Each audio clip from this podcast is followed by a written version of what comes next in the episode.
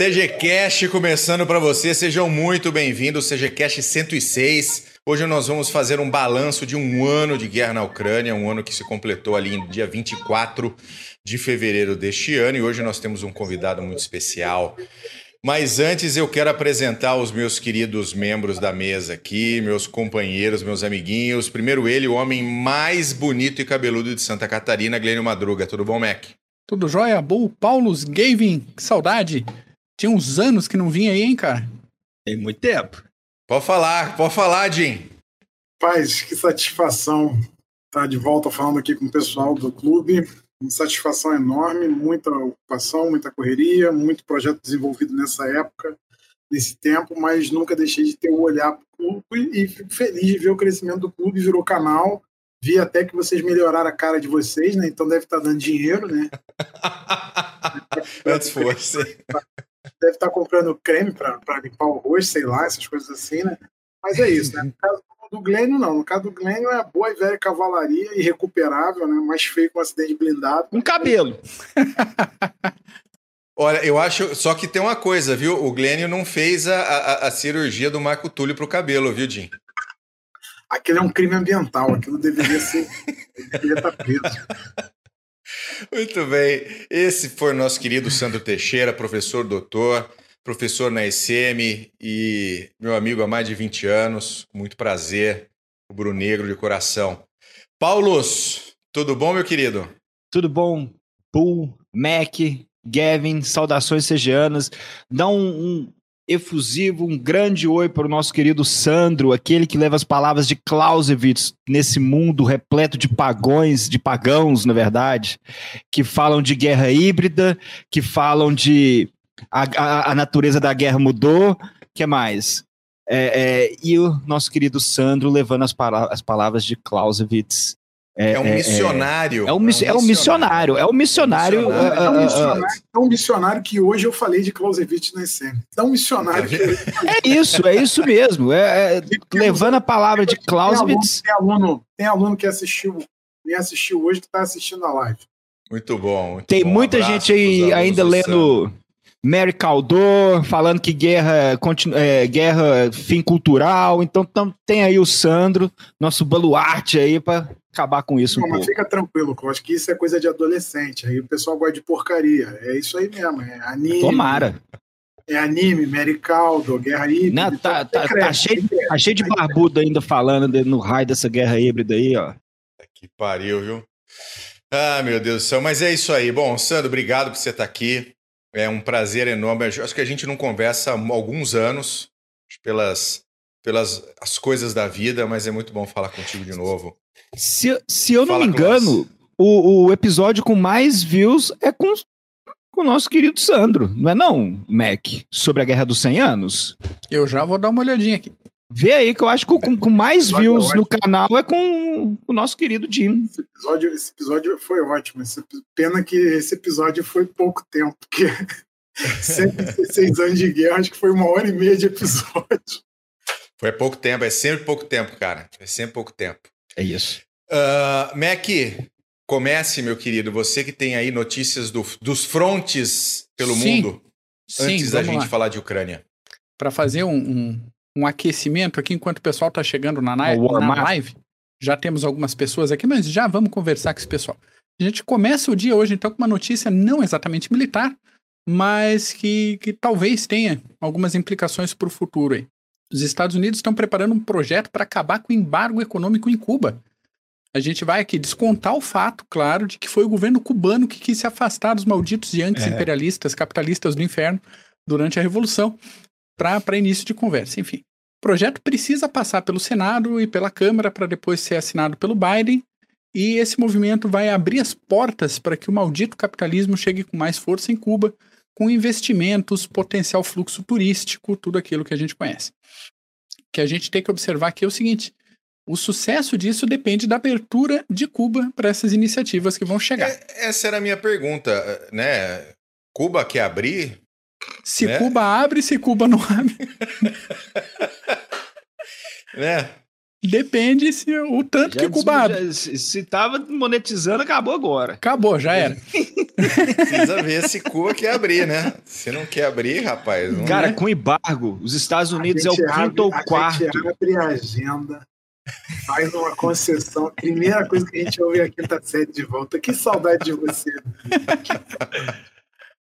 Então. Ai, eu Cuba. acho que os Estados Unidos é o quarto ou quinto maior parceiro comercial de Cuba. Tem que olhar isso. Hum. Mesmo com essa questão do embargo, ainda.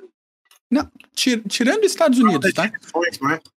É, tirando os Estados Unidos, os principais é, parceiros comerciais são a China, com 38% da movimentação, seguida por Espanha, Índia, Singapura, Alemanha, Portugal, Suíça, Chipre, Bélgica, Hong Kong, por aí vai. Aparentemente, Cuba faz comércio com quase todo mundo, só não anda porque os malditos Yankees capitalistas não abrem o mercado para é. incrível produção comercial é, e industrial cubana que não tem para onde escoar, né? É, essa ladainha aí não é, não é de hoje. É a de sempre. Mudando um pouco de continente, mais um atrito em Nagorno-Karabakh. As autoridades do Azerbaijão afirmaram nesse domingo que dois militares foram mortos em uma troca de tiros depois que eles pararam um comboio que circulava numa estrada interditada.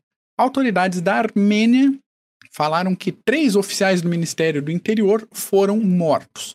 Ainda segundo os armênios, o comboio carregava documentos e uma única pistola, ao contrário das afirmações do Azerbaijão, que disse que o comboio transportava armamentos pela região. Desde dezembro do ano passado, a única estrada que liga a Armênia à região de Karabakh foi bloqueada por ativistas climáticos do Azerbaijão, que protestam com, contra atividades de mineração ali no local. Os armênios protestam dizendo que isso é um bloqueio governamental intencional e não papo de ONG climática. Vida que segue, menos para os cinco que morreram nesse confronto aí, não segue mais, a vida acabou mesmo. Na África, presidente francês Emmanuel Macron diz que a era da interferência francesa em assuntos africanos acabou. Isso enquanto ele começa uma viagem entre quatro países africanos, justamente para marcar presença francesa e renovar laços de cooperação na região. Principalmente enquanto a Europa assiste a um aumento intensivo na presença da Rússia e da China no continente africano. Na sua primeira parada, no Gabão, o Macron disse que não existe intenção nenhuma de retomar velhas políticas com aquele apoio a governantes autoritários que garantissem os interesses europeus e franceses na região.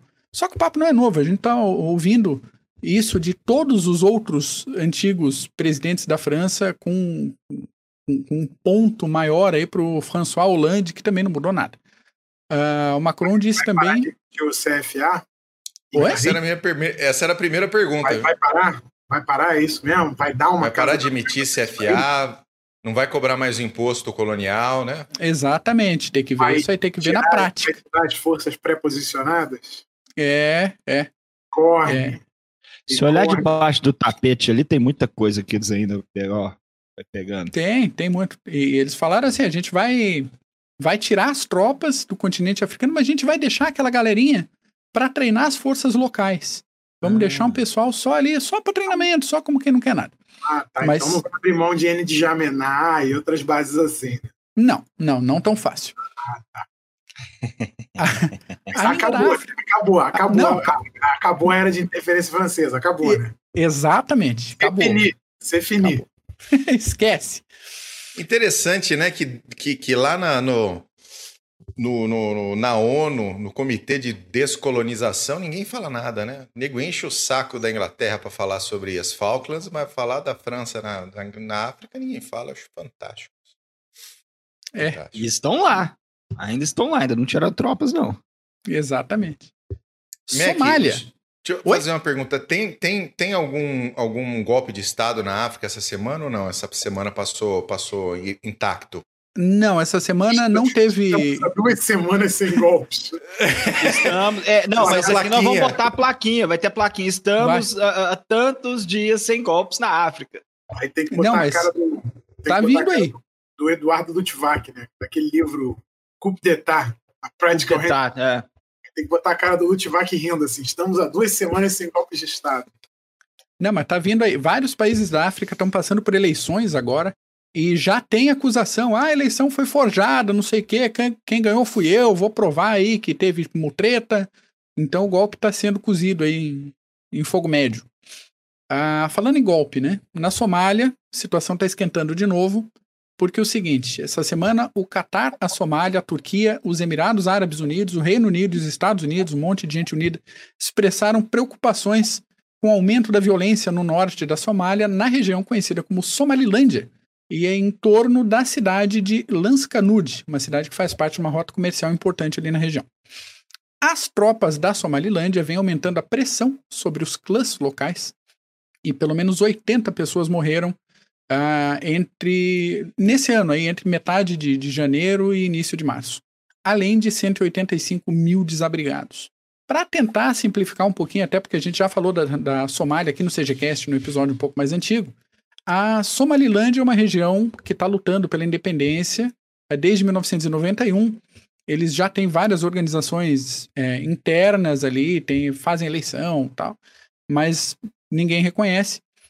Só que três províncias importantes já manifestaram a intenção de voltar a fazer parte da Somália e pediram ajuda oficial para o governo da Somália. E o governo da Somália está acompanhando a situação, mas está falando assim: olha, o melhor caminho é a reunificação do país, mas a gente não quer fazer isso pela força, a gente hum. quer fazer isso pelo diálogo. Então, enquanto isso. Como se, Exato, como se tivesse força para resolver.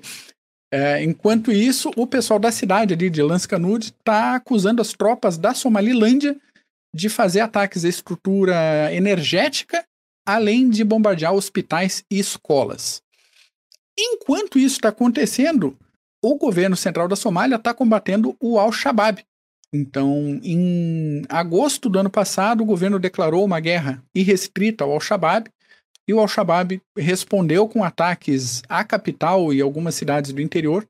E na capital, uma base militar foi atingida, a prefeitura foi bombardeada, um monte de coisinha assim. E em janeiro, agora, o governo recapturou a cidade de Haraderi, que é uma base importante, era uma base importante do Al-Shabaab no Oceano Índico. Então a coisa está acontecendo e o governo da Somália está preocupado mais com o Al-Shabaab do que com a província lá da Somalilândia. É, daí a gente fala que ninguém se importa com a Somalilândia. É um pouco por isso, nem o pessoal da Somália se importa direito com a Somalilândia. É Mudando um pouco. Plano B, exatamente.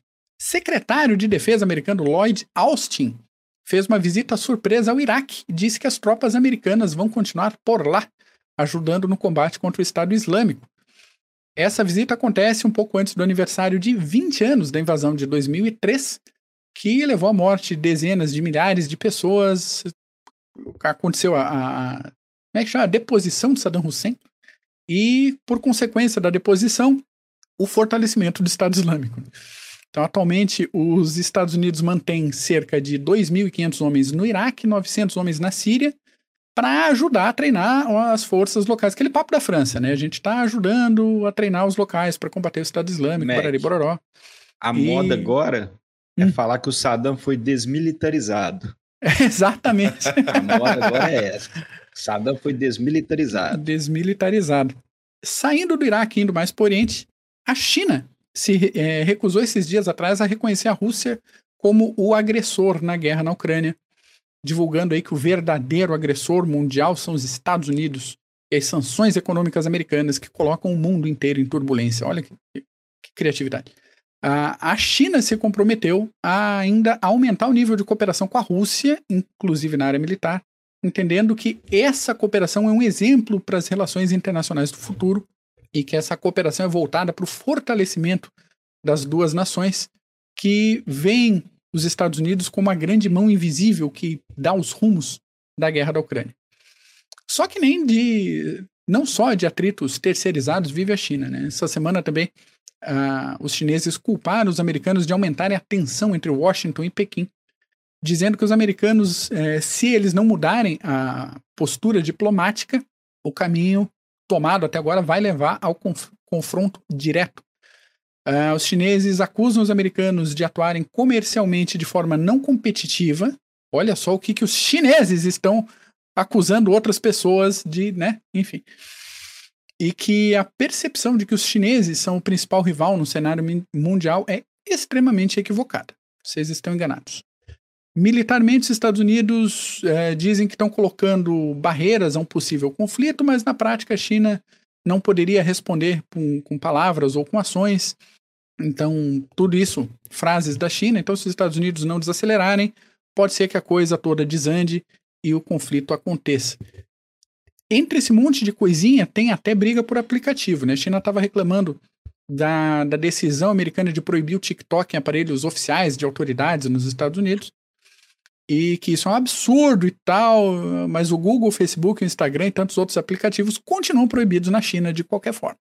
Sem dancinha de autoridades americanas. Sem dancinha. que né? absurdo. Nada de ficar no mercado fazendo os negocinhos aqui para o sistema de defesa. Falando em defesa. Deixa, eu, deixa eu perguntar uma coisa para o Sandro antes. Manda, manda. Uh, que é uma coisa que eu sempre eu, eu venho me perguntando desde que a gente tem esse desenrolar todo da guerra da Ucrânia e aí eu não consigo deixar de fazer um paralelo com a própria China. Será que a China possui o mesmo nível de corrupção e de desorganização de forças armadas como a Rússia vem mostrando durante essa guerra da Ucrânia? Pergunta complicada, mas não, porque assim, a gente não vai saber nunca até que aconteça algo que force a China a se expor. A China né? usar as, suas forças, isso. Né? o, que eu vou dizer, o que eu vou dizer a você é baseado na experiência de várias pessoas que eu converso e que eu conversei que estiveram na China fazendo cursos. Então, assim, o a campanha anticorrupção, que foi a principal bandeira no primeiro mandato do Xi, não agora, no primeiro mandato do Xi, ela não foi uma campanha à toa, não, Bu. Ela foi uma campanha a sério, a sério mesmo de o cara tá assistindo a aula, um, um amigo meu tá assistindo a aula, o pessoal chegar, fulano de tal, vem. Não, vem. E aí, de repente, ele foi desmilitarizado. É, então, é, ou então ele, ele, somente é acessível agora com um copo d'água e mãos estendidas. Uma outra dimensão. Uhum. Então, assim, a questão da corrupção é possível ter, porque regimes autoritários, a questão da corrupção ser sempre presente? Sim, é, mas eu acredito que o nível de corrupção é diferente do nível russo. E o nível russo é um nível que culturalmente Isso. não é que hoje, não é do exército russo dessa segunda década do século XXI, não é, não é agora. É uma coisa cultural, isso já vem desde as vilas Potemkin, isso vem desde do, do, do da, da com formação do Exército Imperial lá no 17. Então, essa questão da corrupção sempre existiu. Os conflitos, as guerras nos quais a Rússia se colocou, nos quais a Rússia se meteu, acabaram servindo como depuração do seu exército. Porque combate é uma escola. Se você é bom, você sobrevive. Se você é muito bom, você continua vivendo até o momento que você vai morrer. Porém, se você é incompetente, você não sobrevive. Não. Você simplesmente é. E, e, e, o que acontece em várias campanhas, né? Uma campanha que é muito interessante para responder a sua pergunta é a campanha da Crimeia. As primeiras lideranças militares russas que vão lutar contra, principalmente contra os britânicos, são todas incompetentes, completamente incompetentes e corruptas. Tinham pego dinheiro do exército colocado no bolso, tinham pego dinheiro do exército comprado mansões. Então, assim, é, a coisa chegou a um ponto tão bizarro que um almirante decidiu ter o comando das forças terrestres. Só que ele era, ele era, como eu poderia dizer, segundo seus próprios colegas no, no, no alto oficialato russo, um campeão da pilhagem de arte. Puta que pariu. Então, assim. Então você já imagina o nível de competência desse homem comandando tropas. Entendeu? Ele comandou uma ofensiva que foi posta para correr pelos 93 e 42 Highlanders, no alto de uma colina. Fizeram The Thin Red Line. Homens Sim. lado a lado atirando contra os russos, comandados por esse almirante. E detalhe, esse almirante foi executado, esse almirante não, ele foi removido do posto e mandado para São Petersburgo para comandar uma frota lá. Ainda vira prêmio, entendeu? Vira prêmio. Ele Eu tinha, estava. Ele tinha muitas conexões. Ele tinha muitas conexões. Ele tinha conseguido fazer. Ele tinha usado as filhas como meio de preservação e aí ficou num ponto em que ele tinha se feito ali e não tinha sido testado até então. Né? E era um cara já bem antigo e, curiosamente, não tinha passado, embora já tivesse na, na, na, servindo as Forças Armadas Russas durante as guerras napoleônicas, não lutou a campanha contra Napoleão. Para você ter uma ideia de como oh. o cara era antigo. Passou por essa, conseguiu. Eu estava lendo, Bull, Mac, eu estava lendo essa semana, tava, o, o Mark Galeotti ele tem um livro muito bom sobre as guerras do Putin. aquele Putin's Wars. E ele, ele estava citando da primeira guerra da Chechênia, que nós já falamos aqui da guerra da Chechênia, e que uh, parecia hoje, parecia que o que ele estava citando da guerra da Chechênia parecia que estava correndo um ano atrás, no começo da campanha. Uh, eles tiveram que canibalizar a, a, a maioria dos carros de combate para poder botar alguns para poder funcionar e avançar. Isso é o que ocorreu há um ano atrás. É, é, vender armas que seriam usadas contra eles em troca de comida. Então, toda essa corrupção, o, o, o, e tem essa questão que é um, parece um pouco até de tradição. O Pavel Grachev, antes de uh, invadir, falou lá na, na, mesa com todo mundo lá que ia tomar uh, a Chechênia em duas horas com uma unidade aerotransportada. É, mas o Pavel, o Pavel Grachev, não, não, o que ele falava não se escrevia, não, porque além de tudo, aquilo ali bebia mais que um Opala 78. Então... Ah, é, o, o, o, o, o, poxa, é ali todo mundo, né? O, o Yeltsin pegaram o Yeltsin lá em Washington de cueca querendo comprar pizza no meio da noite na avenida lá, que tiveram que resgatar ele, porque chumbou, na, saiu de, de pijama e cueca querendo comprar pizza. É, mas e... eu, eu, eu, vou lhe dizer assim: esse livro do, do, do Galeotti é interessante, mas o que acontece? É, o exército russo de 93, 94 que vai lutar na Chechênia é um exército completamente depauperado e é você um, ainda um tem rabisco. e você ainda tem umas, umas coisas sensacionais, né? Uma coluna blindada, um regimento mecanizado vai entrar em vai entrar em, em Grozny e aí o líder dos chechenos tinha servido com um coronel que comandava a unidade. Então você pode achar na internet a conversa de rádio entre os dois. Isso. E os caras se gostavam. O cara fala ali que não entra que você vai morrer. E eu não quero matar você. O cara, mas ordens são ordens, eu sou soldado, eu tenho que cumprir. E aí o coronel entra e aí você ouve o resto da transcrição do e você ouve o resto do rádio, começa a ver gritaria, aquela coisa, blindado explodindo, blindado explodindo um atrás do outro, porque blindado sem infantaria, caixa de fósforo, blindagem, especialmente em área urbana, em operação urbana, é caixa de fósforo. E aí o cara começa a gritar, e aí os caras, cadê o Ali? Que o cara, o checheno ainda tenta salvar o coronel russo, que não era russo, era um coronel Dagestani.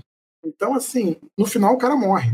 O próprio líder checheno também morre ali na confusão. Então, é, é a primeira campanha é, da Chechena. Essa, não, e esse, esse período 93, 94 é um período muito, muito próximo né, da própria do próprio fim da União Soviética. E assim, houve um, um sumiço, um desaparecimento imediato de dinheiro, né? Que mantinha o exército soviético funcionando, que não naquele momento ainda não tinha nada nada reorganizado dentro da... o, exército o exército russo vai lutar na Chechênia com seus soldados de seus soldados a generais sem receber 18 meses de soldo eles é. tiveram que fazer um apanhado na região para poder juntar Aí alguns soldados. Um fizeram um catacata. Exato. E assim, a coisa ficou crônica. A segunda campanha, já com Putin, é, aí eles começaram a fazer algumas táticas que a gente observa hoje, na, que a gente observa hoje, que é o retorno da ideia do poder de fogo da artilharia, vai manobrar Tapete fogo. de bombas. Então, arrasa tudo no caminho e manda a infantaria para ver o que acha. Se a infantaria achar algo, aí depois você manda infantaria mecanizada, carro de combate, por aí vai. Mas assim, é o que eles estão fazendo hoje, especialmente naquele eixo ali de é, Soledar, Vuledar, Marinka, Advika e Barramute. Eu estava vendo umas imagens de Marinka, Barramute ainda tem alguma coisa de pé, mas Marinka Marinka não. acabou. Marinka deixou de existir. Ela virou... Marinka virou Cartago é, é, é, foi tão a cidade foi tão bombardeada, mas tão bombardeada que o concreto está virando pó, virando pó. Olha isso. Mas Vai é lá, Mac. Termina aí. Vamos lá, só mais duas atualizações. Coreia do Norte. Coreia do Norte está indignada. A melhor Coreia. Vamos lá. A melhor Coreia. Os norte-coreanos. The best Korea. acusaram a Coreia do Sul de dispararem mais de 30 granadas de artilharia em um campo de tiro muito próximo da fronteira. Em resposta a essa intensa e imensa provocação, já que os sul-coreanos dispararam tiros dentro do próprio território, os é, norte-coreanos deslocaram unidades de artilharia e colocaram essas unidades em prontidão de combate, além de unidades menores de artilharia antiaérea em locais mais elevados. Ou seja, o norte assustou com o som de tiro de verdade, ficou muito puto com o próprio susto, tipo aquele cachorro que peida e sai correndo atrás do rabo. Mas já tem alguns canais de informação por aí dizendo que quem fez os disparos foi a Coreia do Norte. e que isso se trataria aí de uma tentativa de false flag que não colou. Aí a Kim Yo-jung, a irmã do Kim Jong-un, aquela guria estressadíssima que aparece de vez em quando, viu a notícia de que os Estados Unidos podem querer derrubar alguns mísseis coreanos desses que estão sendo lançados no Oceano Pacífico. Isso depois de a Coreia do Norte anunciar a intenção de disparar mais alguns mísseis nos próximos dias por cima do Japão. Então, segundo ela, qualquer tentativa de derrubar um míssil norte-coreano será considerada uma declaração aberta de guerra. Então, a coisa assim, tá todo mundo arrepiado. Agora, em pouco, a Coreia do Norte também. Eu acho, é culpa, eu acho, que aí eu vou ser polêmico. Eu acho que isso é culpa, polêmico. do, Trump. Isso é culpa do Trump. Ah. Deixou, o Trump deixou aquele, aquele moleque da Coreia do Norte mal acostumado com holofote, com tudo. Aí, de repente, vai, os chineses viram. Tá abusado, ele tá abusado agora. Vou pegar Taiwan. Aí, de repente, Vladimir Putin, eu vou invadir a Ucrânia. Ele, ele se sente carente, cara. E o pior é que ele fala: vou jogar um míssil no Japão e negoar. Negoar? Míssil? em cima do Japão. O nego tá destroçando a Ucrânia aqui do lado. A, a, a, a China tá bombardeando por cima de Taiwan, do outro lado. Pô, só um míssil, cara. Faz melhor que isso. Então, assim, eu acho que deve ser triste, assim, você ter tido o holofote do mundo durante uns dois anos, de repente não tem mais. Não, Aí o ostracismo. E a, bem nessa linha, a Coreia do Norte falou hoje que Coreia do Sul e Estados Unidos estão planejando um ataque nuclear contra a Coreia do Norte. É.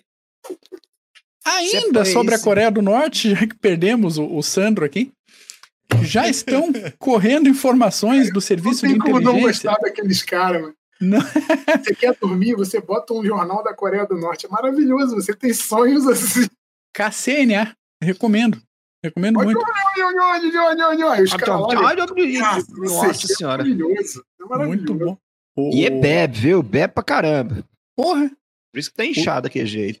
O Sul está dizendo que o Norte está preparando é, exercícios militares de grande escala, que incluiriam até o lançamento de um míssil balístico intercontinental com propulsão de combustível sólido. Aí a, a Agência Internacional de Energia Atômica já manifestou preocupação com o aumento de sinais de, é, de atividade ali detectados num local de testes nucleares da Coreia do Norte que já foi usado no passado. Parece que estão mexendo de novo. Alguns observadores dizem que o aumento dessa agressividade na Coreia do Norte está ligado à atual falta de 800 mil toneladas de arroz por ano. Uma falta de comida dessa que já está sendo vista como um fator de ameaça à continuidade do regime. Não seria a primeira vez que a Coreia do Norte eh, negociaria o, a diminuição da agressividade por comida, né? Mas até que ele faça isso, ele já orientou a população a cumprir as novas metas de produção agrícola, até porque simplesmente aumentar a cota de produção do campo sempre deu certo na China, na Rússia e na Coreia do Norte. Né? É só assim, ó, agora você tem que produzir o dobro com a mesma coisa que você é fez. É só sempre, apagar e botar uma cifra nova. E bata a meta. E fechando aqui agora, com meia hora de gravação, uma notícia rapidinha da Europa. A empresa tcheca Inflatec Decoys especializada em bonecas, não, especializada em equipamentos militares infláveis de tamanho real, anunciou que as vendas estão aumentando muito nos últimos meses, tanto que já estão anunciando produtos novos, uma linha novinha que inclui HIMARS infláveis, além de alguns modelos atualizados de aeronaves e de blindados. A coisa, o produto deles é tão bom que não é só a aparência que engana. A, cada bonecão desse também tem uma assinatura térmica e de radar muito semelhantes ao equipamento original. E o pacote do produto vem num tamanho, num peso, que dois soldados conseguem carregar com, com relativa tranquilidade. Então, para ter noção, um HIMARS inflável sem o gerador e o compressor, só o pacotão, o balãozão, pesa 43 quilos. Então, tranquilo de transportar por aí. Para possíveis interessados que queiram ter um blindado inflável em casa, os modelos da Inflatec Decoys custam entre 10 mil e 100 mil Bidens, mais a taxa da Receita Federal e o tempo parado em Curitiba. Mas tá aí oportunidade de negócio. Que maravilha. Que coisa linda, não? É o exército fantasma do Python. Fazendo sucesso há 80 anos. Fazendo sucesso há 80 anos. É isso aí, muito bom. Vamos falar de Ucrânia. Vamos Bora. partir para o que a gente veio aqui. Sandro, uh, de um ano para cá, muita coisa aconteceu, muita coisa mudou. E assim, houve uma, um, um, uma, um de descobrimento, vamos chamar de descobrimento, do talvez efetivo estado das Forças Armadas Russas. Isso é algo que, que sempre uh, uh, me trouxe alguma dúvida, tá? Uh, não que eu achasse que as Forças Armadas Russas fora, fossem super bem treinadas ou de alta tecnologia, porque a gente sabe que não, sempre soube que não, não é, nunca foi, né? Os americanos estão em matéria de tecnologia, doutrina muito muito à frente, muito talvez até dependendo do equipamento, décadas à frente. Você entende que o que nós vimos como um, uma fraqueza da Força Armada Russa, ou seja, falta de equipamento, falta de material bélico, falta de, de, de suprimentos, falta de munição, falta de uniformes, uh, era efetivamente o, o, o Estado e continua sendo o Estado da FA russa? Ou a gente está vendo um, vai você que, que, vai você que é bucha de canhão antes que eu coloque o que realmente precisa ser colocado no campo de batalha. Os profissionais. Ótimo. Obrigado pela pergunta. É, o problema da Ucrânia é que você teve uma decisão política que reverteu uma decisão operacional que ignorou qualquer aspecto de doutrina militar de qualquer matriz possível, tanto russa quanto ocidental baseou-se numa decisão de fontes que diziam ao Kremlin o que o Kremlin queria ouvir e que era assim: faça uma parada de força na Ucrânia que o governo vai cair. Essa informação não era só de posse do Kremlin, tem que lembrar-se também que os serviços ocidentais tinham essa informação. Não à toa, os americanos ofereceram um avião para o Zelensky, parte do alto escalão do governo ucraniano, sair da Ucrânia, e aí ele deu aquela resposta que se tornou épica e ali começou o, a, a, o trabalho da imagem do Zelensky como herói e por aí vai. Não vou entrar na questão da imagem do Zelensky como herói, porque aí tem toda uma questão da narrativa de guerra e da, da, da, do fortalecimento da moral do povo ucraniano, que passa um pouco também pela questão da sua liderança. E aí o Zelensky exerce esse papel muito bem. Não é porque ele é ator, não é porque ele é comediante, é porque ele soube aproveitar o cavalo encilhado passando. E aí ele soube aproveitar isso muito bem para retrabalhar a sua imagem como um líder. É, mas, assim, muito da falta de efetividade até o final do verão do ano passado se deu não por deficiências materiais russas, mas muito pela indecisão do comando russo e pela violação básica de princípios de guerra. Unidade de comando, concentração, massa, segurança, surpresa. Vários desses elementos foram completamente ignorados e, ao que parece, o Kremlin estava inclusive ali como se poderia fazer um microgerenciamento das decisões. Há informações que indicam que era decidido do Kremlin, inclusive, posições de batalhões na Ucrânia. Quando você tem um, um microgerenciamento nesse nível feito pela liderança política, não há efetividade militar capaz de salvar uma campanha. Quanto à questão da, da, da, de falta de preparo, falta de emprego e por aí vai, ah, não é só isso. Por exemplo, os russos atacaram Rostomel, uma base aérea próxima a Kiev, é, com, ali no início do, da campanha, em 24 de fevereiro. É curioso salientar que uma força ocidental que estivesse fazendo a mesma ação empregaria no mínimo uma divisão aeroterrestre. Você lançaria no mínimo uma divisão de paraquedistas ou uma divisão aeromóvel, uma divisão de assalto aéreo. No mínimo. E os russos empregaram um regimento da VDV, um regimento de paraquedistas transportados por helicópteros, ou seja, paraquedistas fazendo um assalto aéreo. Um regimento manteve três brigadas ucranianas naquela área. Agora a gente está falando de um regimento de elite russo, um regimento de uma força que tinha prioridade de material, treinamento a sério, capacidade profissional. O problema é que esse regimento desapareceu. E hoje ele está recompletado por Mobix e está lutando, a, se não me engano, em Advika. Ele foi, ele foi eliminado? Ele, em combate, talvez? Ele foi praticamente eliminado. ele teve 97% de baixas. Ele saiu da linha de combate comandado por o que seria um aspirante. É, então quase, quase desapareceu. Entendeu? E era um regimento que tinha, se eu não me engano, 700 paraquedistas no efetivo e voltou com 30, incluindo seu comandante. Então, é, o, o, você teve um desgaste muito grande, especialmente de forças de ponta russas que eram bem treinadas e equipadas no início da campanha, especialmente das VDV, e que foram utilizadas em missões não típicas da VDV, ou seja, não eram missões de paraquedistas. Então, por exemplo, no sul você teve a sétima divisão sendo utilizada como ponta de lança do exército que tomou Kherson, e aí a divisão teve que ser fracionada, porque o exército de campanha que tomou Kherson, que se não me engano era o 58º, é, avançou em duas direções. Ele abriu para Melitopol e depois Mariupol, e ele abriu na direção de Kherson em direção a Mykolaiv. Não ia dar certo, obviamente, como não deu.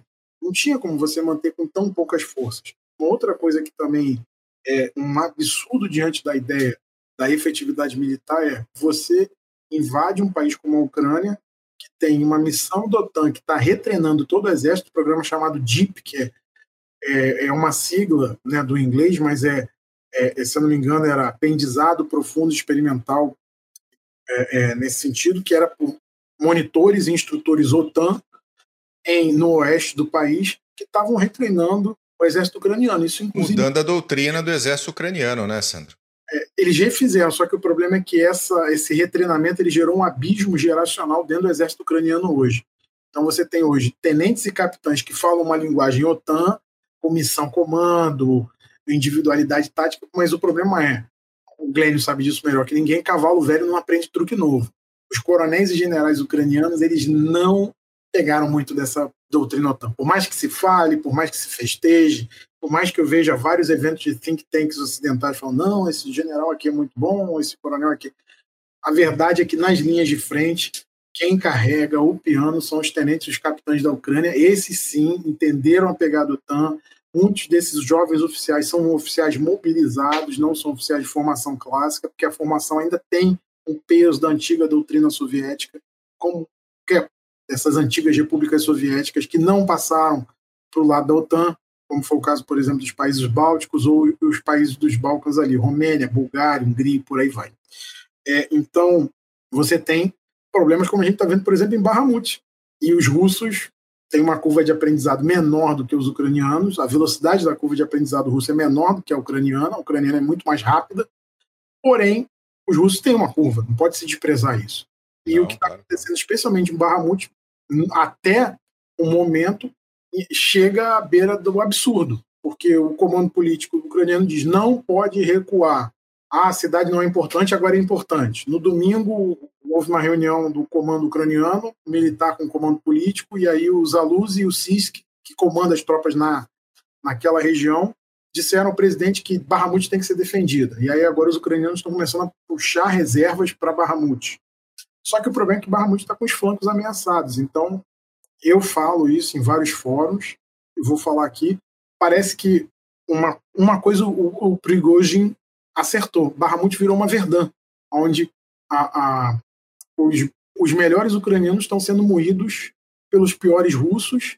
Tudo bem, tem paraquedistas russos apoiando a manobra da Wagner, das forças do grupo Wagner? Tem, mas o que acontece é, como a gente viu alguns especialistas dizerem, Rob Lee, Michael Kaufman, Franz Stefan Gad, que inclusive acabaram de retornar de uma, de uma, uma visita à Ucrânia, a gente não pode achar que Wagner só é aquilo do Prigozhin indo nos presídios da Rússia pegando prisioneiros. Você tem nesse momento duas Wagner. Você tem os batalhões penais que ele fez e que se o, o, o condenado sobreviver durante seis meses na Ucrânia, ele é um homem livre e suas condenações são anuladas pelo Estado russo. Mas você também tem a Wagner de elementos muito mais experimentados, muito mais capazes que atuam especialmente à noite. E isso tem sido relatado, inclusive, pelos soldados ucranianos. Inclusive, saiu uma peça do Kiev Independent falando dessa, dessa exaustão de combate e de batalhões de, de recrutas ucranianos e de forças de defesa territorial que estão sendo jogados ali para recompletar as linhas. Porque qual é o problema? Como você tem uma liderança ucraniana ainda muito no molde soviético, quando se fala para uma liderança dessa, essa linha tem que ser mantida, entende-se que a linha vai ser mantida de qualquer jeito. Não se compreende nem a ideia de uma defesa elástica, uma possibilidade de um recuo para uma segunda, terceira, quarta linha de trincheira. Então, o que está acontecendo, por exemplo? É, os russos usam um drone, localizam uma possível posição ucraniana, jogam os prisioneiros, um batalhão desses, os ucranianos rapidamente são identificados, que eles começam a matar os prisioneiros, e aí os russos começam a martelar aquela posição com fogo de artilharia, com fogo de carros de combate, com fogo até de aviação ou fogo de drones suicidas. Né? Especialmente aí no caso o Lancet russo. Não estou falando dos Shahid ucranianos, dos Shahid iranianos, porque os Shahid estão sendo usados especificamente contra a moral ucraniana e contra a infraestrutura ucraniana. Os Shahid estão sendo usados nesse sentido, até porque eles têm uma carga ogival maior. Então, essa questão da incompetência russa existe, é real, e, por um lado, a Ucrânia tem sorte, porque quando você teve um único comandante russo da zona de operações com uma razoável competência, o Kremlin rebaixou ele, que foi o Sergei Surovik. Ele estabilizou a linha de frente, ele conseguiu fazer uma retirada bem ordenada de Kherson, ele salvou uma posição insustentável, conseguiu salvar 30 mil militares russos, e aí conseguiu manter essa linha. Então, isso é uma amostra de competência. Porém, o Kremlin quer uma ofensiva de qualquer jeito. Então, Gerasimov agora tomou o comando. É isso que eu ia falar, o Gerasimov agora, né? E está transformando algumas das melhores, das melhores unidades russas reconstituídas em pó novamente. O desastre em Vuledar. Aqui eu quero fazer um parênteses que não teve batalha épica de tanques lá, tá, pessoal? Vamos deixar isso bem claro. Batalha épica de tanques, aí vocês podem acompanhar o material que o CG produz, é Kursk 1943, especialmente Prokhorovka, é o combate dos carros de combate no Sinai, dos Super Sherman contra os T-62 do Egito, os T-55 do Egito, e, e, no Vale das Lágrimas, os Shotcall e Centurion israelenses contra os T-62 e os T-55 da Síria. Isso sim é um combate épico de tanques. Agora, em Vuledar, você teve num dia os russos perdendo 31 carros de combate. Como bem diz o Eduardo Lutvac, 31 carros de combate a menos no inventário russo é um dia normal lá, é um acidente de trânsito. Então, não é nada que eles não estejam acostumados Isso. a perder, até pela formação doutrinária deles. Isso aí. Faz parte. Mas o que e... acontece? A própria dinâmica do combate em Vuledar não foi um combate de carro de combate contra carro de combate, foi uma emboscada blindada muito bem feita. Uma emboscada mecanizada muito bem feita. Uma via sem minas com as suas franjas com minas, aonde não havia minas, para onde os carros de combate russos podiam fugir, você estava coberto por todas as, toda a sorte de armas anticarro que a Ucrânia podia utilizar, Javelin, Panzerfaust, Panzerfaust 3, é, NLAW britânico, Carl Gustaf, em todas as suas variedades, RP, o próprio RPG, RPG 7, o RPG 9 o RPG 12, então... Perderam 130 tanques até agora. E, e também o que acontece? A artilharia ucraniana ali fez largo uso de munição Excalibur. Munição Excalibur, para quem sabe, 40 mil dólares o disparo é atirou, acertou. É, atirou, acertou. Fazer. Atirou, acertou. Não tem Ô, Sandro, aproveitando o assunto, o gancho aqui, a, a, tá atravessando o, o Bull que ia falar que eu tô, lá, tô, tô me metendo. Tu acha que, a, que existe pegando aquilo que você falou agora, porque os piores russos estão levando os melhores ucranianos, as forças armadas russas têm como elevar a qualidade no front dentro dessa estrutura de comando meio relativamente incompetente que a gente vem acompanhando nesse último ano? combate é uma grande escola. Então, você tem lideranças russas médias que têm uma razoável curva de aprendizado, porque eles estão no campo de batalha sofrendo, sofrendo, sangrando. É, o generalato russo é que talvez ainda não tenha entendido a sorte da campanha que está, e o problema é, quando você vai pegar a biografia desses caras, todos foram formados antes do fim da cortina de ferro. Então, todos eles estão acostumados com uma doutrina que ainda era de exército de massa. Então, pro, só que o problema é que o exército russo, desde 2008, não é mais um exército de massa. Ele tentou imitar um exército ocidental e avançou nesse sentido. Você teve a figura do Kontratnik, né, que é o, o, elemento voluntário que vai para as Forças Armadas e segue um contrato no molde dos países OTAN. Porém, esses generais russos eles ainda estão muito acostumados com aquelas massas de conscritos que são literalmente elementos que vão para o moedouro, vão para o atrito, vão para o atrito. Só que é, é, talvez eles não estão usando tão bem esses mobics, né, esses mobilizados. E o, o, pessoal das empresas militares privadas, porque não é só a Wagner, a Wagner é a mais famosa, até pela toda a mídia que o Prigozhin tem em torno dele, ele tem até canal de TV na Rússia. Mas você tem outras empresas pequenas russas que também estão prestando serviço ao MD russo, estão ganhando muito dinheiro com isso. A guerra está sendo uma fonte de dinheiro e talvez uma nova criação de oligarcas, por isso o Prigogine está tão desesperado de criar uma vitória para si. Agora, de qualquer, é, é, de qualquer maneira, é uma coisa curiosa e que a gente vai ter que acompanhar, porque se a Wagner consegue tomar Bahamut, mesmo com o apoio do exército russo, talvez seja em anos a primeira vez que a gente veja uma força mercenária vencendo uma força regular, organizada, que fez uma defesa tenaz e sustentada. Vai ser uma coisa, pode ser uma tendência para a guerra no futuro? Pode, pode não ser também.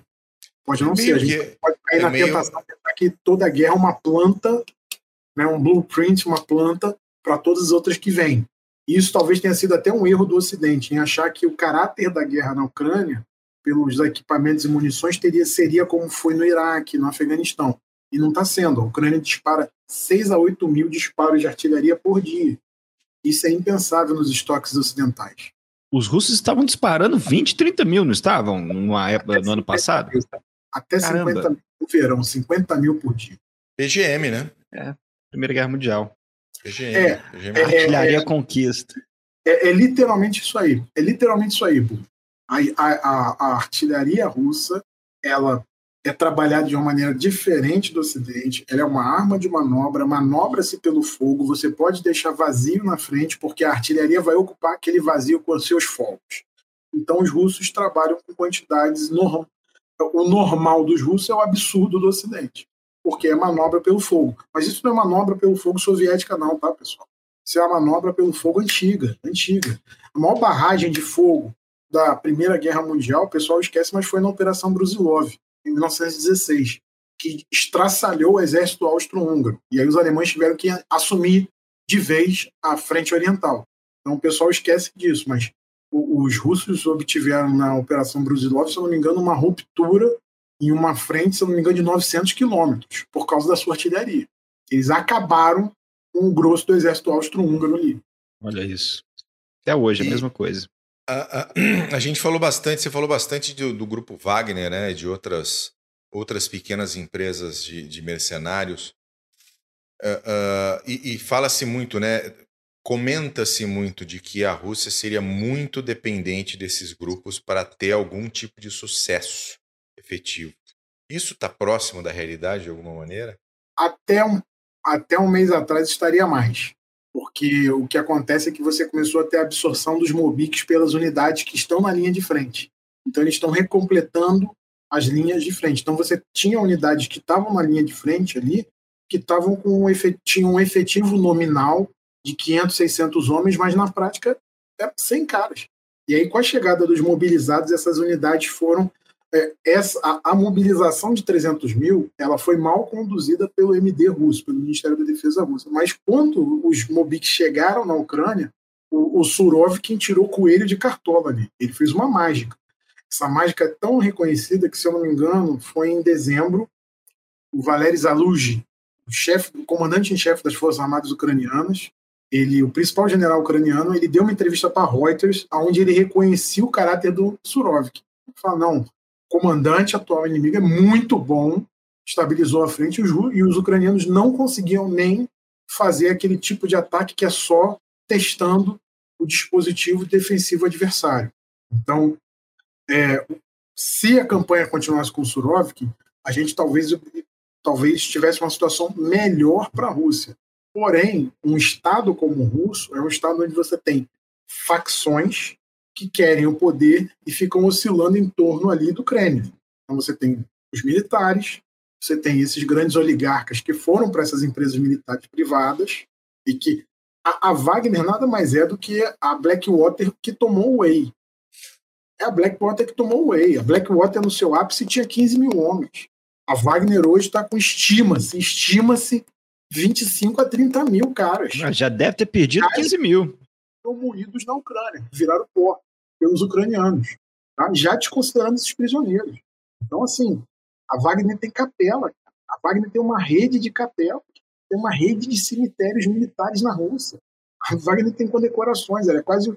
Ela está tentando se tornar um Estado dentro do Estado. Tanto que você tem uma lei está sendo discutida na Duma russa. A gente sabe que o processo legislativo russo é muito rápido, tranquilo. Se o Putin quer, vai ser votado e acabou.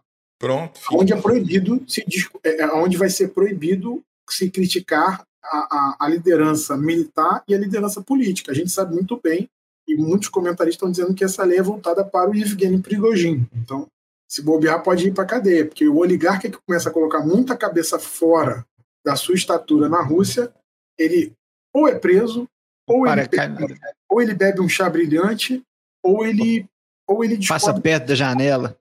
Não é, porque o cigarro, o cigarro na Rússia ele, ele tem um fator de gravidade diferente do resto do planeta Terra. O cara pega um cigarro, vai para a janela e da janela cai. É, é impressionante. É, pesa. Fumando. E fuma-se em qualquer lugar. Tipo, por exemplo, o último oligarca que morreu, que morreu num hospital porque queria fumar. Isso porque tinha acabado de infartar e estava querendo dar uma fumadinha, assim. Sabe? Foi para a janela fumar, de repente caiu. É impressionante. A gravidade ah. lá é diferente. Aquela cena dos dois uh, uh, diplomatas, acho que um da Arábia Saudita e não lembro o outro, recusando o, o chá que o Putin estava oferecendo, aquela cena é sensacional. Os dois falam assim, e ele oferecendo o chá. Mas, Sandro, deixa eu te perguntar. Aqui no ano passado, cara, a gente estava discutindo, vinha discutindo desde o começo do ano, poxa, é, acho que vai ter guerra. Não, não é possível. E nós falamos aqui, nós falamos, gente, não, acho que não vai ter uma guerra desse jeito convencional, qualquer coisa é algo limitado. E quebramos a cara. É, que a gente fala sempre, até nós paramos até de, de tentar, sabe, citar alguns pontos que a gente acha que vai acontecer ou não. Você esperava que poderia ter uma guerra de grande escala da forma que nós estamos vendo hoje? Aqui, pelo menos ali no final de janeiro, começo de fevereiro, final de dezembro, janeiro, começo de fevereiro, você achava que poderia acontecer algo é, é, é dessa magnitude, vamos dizer assim? As, as idas e vindas atrapalhavam muito a análise, não vou mentir para você, Paulo. É, então, novembro eu achava que ia ter guerra. Dezembro a coisa esfriou, eu falei, opa, igual 2021, os russos vão fazer uma concentração monstruosa e vão tirar. Aí janeiro começou, a coisa de repente adquiriu uma intensidade enorme, de repente a Maxar disse, ó, os russos não tiraram o efetivo não. Os russos continuam concentrando força. Eu falei, sei lá. Aí o Macron foi a Moscou em meados, no início de fevereiro, Putin disse que aceitaria conversar. Eu falei, pô, não vai ter guerra. Vamos fazer um Minsk 3. Aí, de repente, a Casa Branca vira e solta. Não, não vai ter conversa, a Rússia tem que tirar suas forças da fronteira. Eu falei, agora vai ter guerra agora vai ter guerra. E eu tinha dado uma palestra um pouquinho antes que eu falava que eu não achava que ia ter invasão. Então, quer dizer, me queimei. Me queimei. Aqui todo mundo, aqui no próximo aqui no episódio, mundo. depois do dia 24, tava todo mundo, sabe? Não, me queimei com um pouquinho mais de tempo. Eu me queimei em janeiro. Então, assim, eu me queimei com classe, né? O cara Nós podia. Queimamos até... uma semana antes. É, eu me queimei. Não, eu, eu, eu, eu, quando eu, eu, a negativa da Casa Branca no início de fevereiro, eu falei, ferrou, os russos vão, vão com tudo. Agora dá nossa. E aí começou a ter uma série de, de apitos, né?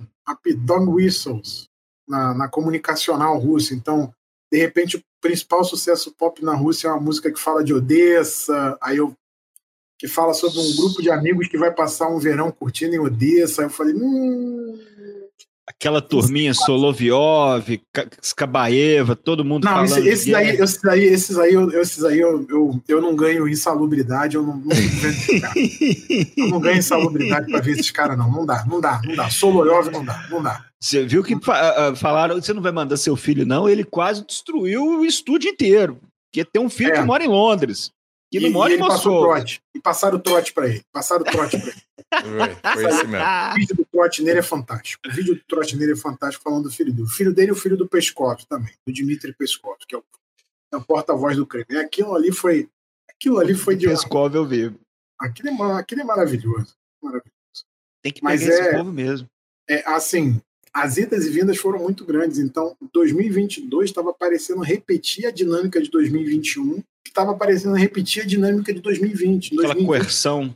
Né? Os, em 2020, os russos tinham feito uma grande concentração na fronteira, não tinha sido tão grande, tinha sido 90 mil, e estavam reclamando do uso de Bayraktar TB2 no Donbass pelos ucranianos, que estava sendo utilizado com relativo sucesso, especialmente contra o pessoal da o pessoal de Donetsk, não tanto no Luhansk, mas o pessoal de Donetsk. Então havia uma havia uma sensação meio tênue assim, vai, não vai, vai, não vai, mas no início de fevereiro eu achei, é, agora dá nossa, agora vai.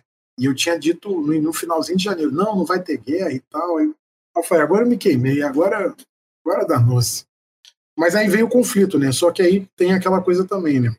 Eu acompanho o conflito por responsabilidade de trabalho desde 2015. 2014 eu fiz alguns trabalhos né, que foram publicados e 2015 eu acompanho o conflito direto. Então eu vi Batalha de Debaltseve, vi a dinâmica, escrevia coisas quando a crise, escrevi coisas em 2021. Então assim, isso acabou também pagando, pagando pelo esforço. Sim. Então é, eu vejo que hoje assim muito se fala de Ucrânia, mas em péssima qualidade. Assim, as pessoas colocam argumentos que elas não entendem e aí elas compram qualquer tipo de argumento, tipo é, o debate muito necessário que vocês fizeram na última live, né? A questão do blindado, né? Começou a guerra, aí os russos começaram a perder T-72, mas veja, carro de combate blindado sem acompanhamento de infantaria é caixa de fósforo. Uma hora pega fogo. E aí, independente disso, a gente começou a ter uma série de pseudo-especialistas, de palhaços, começaram a falar: não, acabou a era do carro de combate, o Javelin resolve tudo, o Javelin isso. Aí veio o verão, os russos arrasaram meio Donbass com um carro de combate. Os ucranianos re responderam com um carro de combate. Aí agora. A, a gente pedindo. Dois meses. Não, a gente ficou dois meses aí de uma campanha que era solte os leopardes, solte os leopardes, né? Vai ter Abras, vai ter coisa. Eu quero o Leclerc. É, agora já diminuiu, né? Arrefeceu para a questão do leopardo, porque agora a ideia é caça.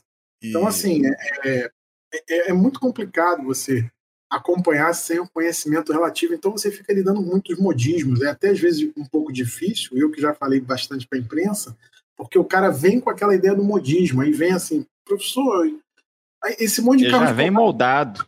Esse monte de carro de combate não serve para nada. Serve sim, serve muito não serve pouco, não.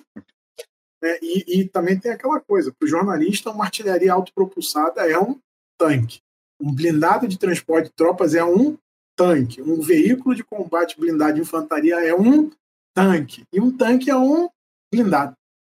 Você fica. É, é. Complicado.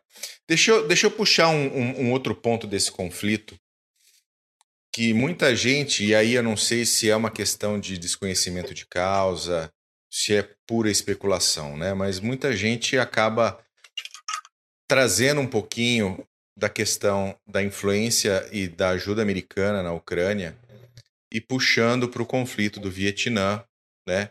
Depois que, os, que a Indochina francesa deixou de existir, quando a gente começou a ter toda aquela influência norte-americana, começa com com consultores, né? Vão lá para ajudar, aquela coisa toda, aí coloca forças especiais e algumas ações. Em que, em que momento a gente pode tentar juntar peças? E aí eu estou falando uma questão de busca de informação de análise, tá? Porque assim, em que momento a gente deve levantar as orelhas para uma possível ação americana com boots on the ground ou não durante esse processo da guerra da Rússia e da Ucrânia? Porque, eu, porque eu... assim, hoje vai dinheiro, armamento, normalmente esse dinheiro vai para os países da OTAN, que pega, transforma isso em armamento e manda para a Ucrânia. Em, o pessoal vai lá treinar com o exército britânico, vai treinar na Polônia, vai treinar na Alemanha. Mas que momento a gente deve levantar as orelhas para cima e falar assim, bom, a coisa pode ficar um pouco mais vietnamizada nesse ponto? Esse momento, é, sinceramente, Bu, esse momento passou. É. Por que, que eu digo isso? Em, em julho e agosto do ano passado, havia um senso de fadiga de Ucrânia, especialmente na Europa. Então, eu tenho vários gráficos mostrando assim a queda, especialmente assim, pessoal procurando no Google, buscas no Google sobre Ucrânia caíram assim absurdamente. As ofensivas ucranianas, elas recuperaram um pouco do gás, mas não chegou à intensidade de fevereiro, março passado. Não chegou. E o que acontece? A The Economist, se eu não me engano, a The Economist publicou um gráfico que o apoio popular americano à guerra por opção política. Então, democratas apoiam, mas estão caindo. Republicanos caiu muito. caiu uma coisa assim de 81% para 44%. Caiu.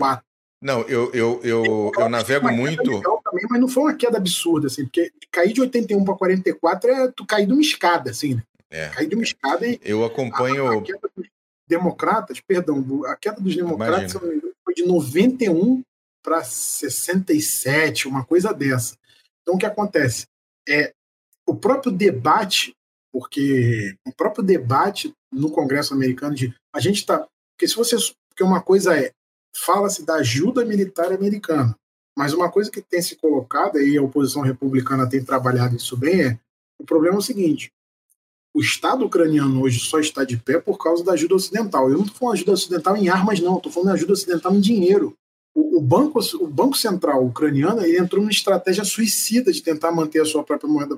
E aí ele começou a recomprar título dele. Só que a gente está falando de um país que tem a economia devastada, está com 30, assim, menos 50% de PIB.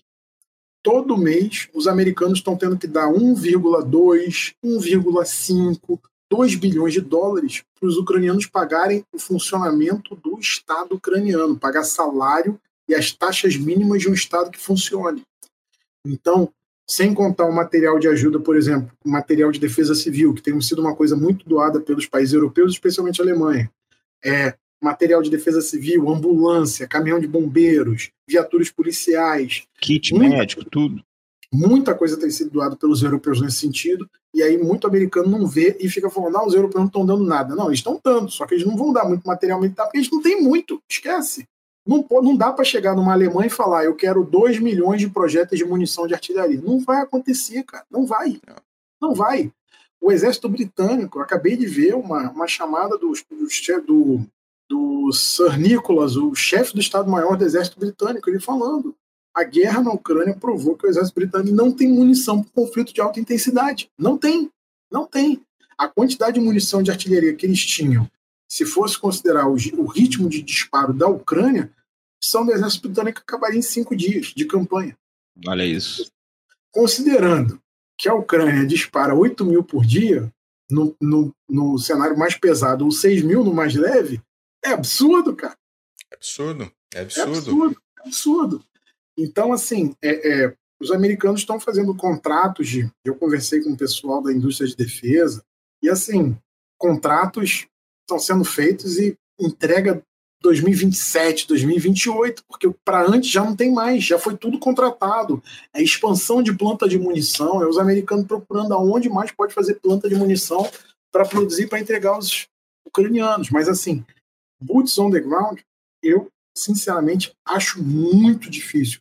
Isso só poderia ocorrer se ocorresse uma absurdidade enorme por parte dos russos. Eu não falo absurdidade no sentido de atrocidade, porque isso já aconteceu. Sim, já aconteceu. É, é, talvez atacar uma Polônia, talvez. Não, mas aí é OTAN, né? Hum, não, aí os russos não daí... vão cruzar a linha da, os russos não vão cruzar não, a linha da, da, Polônia. Isso aí para mim é muito claro. A guerra ali é pela Ucrânia ou destroçar a Ucrânia ao nível tal que você jogue o, o resto da Ucrânia, o que sobrar da Ucrânia, no, Pega colo, da, no colo da União Europeia para dizer, ó, não queria, não quer, leve então, mas eu vou ficar com isso aqui que eu ocupei. Sim. Eu vou ficar com essa área aqui que eu ocupei, dane-se vocês. Eu, você tinha comentado sobre, sobre um os... e uma Ucrânia Oriental. Então, é, assim, é. Então, é, é, o senso é esse. Assim, eu não acredito que os russos cruzariam com a OTAN a, a, uma fronteira OTAN, violariam uma fronteira OTAN, não acredito nesse sentido vi algumas coisas de mídia especializada que, apesar da questão do conflito, há uma linha direta entre o Sergei Shoigu, ministro da Defesa russo, e o Austin Lloyd, secretário de Defesa americano. Eles têm uma média de uma, duas conversas por semana. Então, isso é um tipo de diplomacia não é a diplomacia de primeira frente, secretário de Estado com ministro de Relações Exteriores, mas é um tipo de diplomacia que, em alguns casos, resolve. Em alguns casos, ajuda. Soldado conversando com soldado embora o Shoigu não possa ser considerado soldado. Né? Não é um homem que teve carreira nas Forças Armadas Russas. É, então, é, boots on the ground eu acho muito difícil. Há uma vontade dos países do leste europeu de tentar usar o conflito ucraniano para resolver antigas dores com a Rússia, especialmente da Polônia. A Polônia. Polônia tá com a faca nos dentes, né, cara? É, é, é a Polônia. Assim, Ela tá coçando. a Polônia parece que ela quer ir à forra, assim, de um jeito assim, pegar o mapa e pintar assim, Polônia, assim, não sei, tipo Europa Universalis, assim, né? conquistar, assim, chegar a falar de Vostok, assim, o mapa da Polônia. Assim. É, parece que é um tipo de forra nesse sentido. Assim. Mas, Mas, você tinha comentado sobre os círculos políticos americanos, eu acompanho bastante, especialmente uh, o círculo republicano. São, e são a mudança de a mudança de a mudança de discurso de dois, três meses para cá foi impressionante. De ajude a Ucrânia para ajude aqui dentro, pare de mandar dinheiro da Ucrânia, porque aqui dentro a gente tem problemas com inflação, alta de combustível, alta de preço, é, é, trem, trem explodindo no, no, no Ohio, planta explodindo não sei aonde. Não é para mandar dinheiro mais para a Ucrânia. A mudança entre, entre os, os analistas, entre aqueles que estão o tempo todo dentro da política americana, batendo no Biden o tempo inteiro, batendo na Câmara, etc. O discurso mudou assim, geral. Geral. Ah, você tem, você tem senador propondo resolução para autorizar o uso de força militar americana no território mexicano, porque quatro americanos se ferraram. Eram os caras errados, na hora errada, foram sequestrados por um cartel e três foram mortos. Só que depois o cartel descobriu que matou os caras errado, confundiu os caras. Aí agora você tem senador americano fazendo lobby no Congresso para votar uma autorização de uso da força militar dentro do México. Ou seja, você tem o Senado americano querendo financiar a, a continuação de Sicário. Exatamente. Vai ser Sicário 3, é isso? Exatamente isso. Exatamente isso. Para quem viu como foi a transferência do filho do El Chapo, eu não sei se vocês chegaram a ver esses vídeos. Eu vi, foi fascinante. O 737 da Força Aérea Mexicana recebendo tiro de Barrett dos cartéis, que estavam trocando tiros com militares do exército mexicano e policiais federais, estaduais e municipais mexicanos. O avião decolando, corre que vai, que senão vão derrubar. Assim.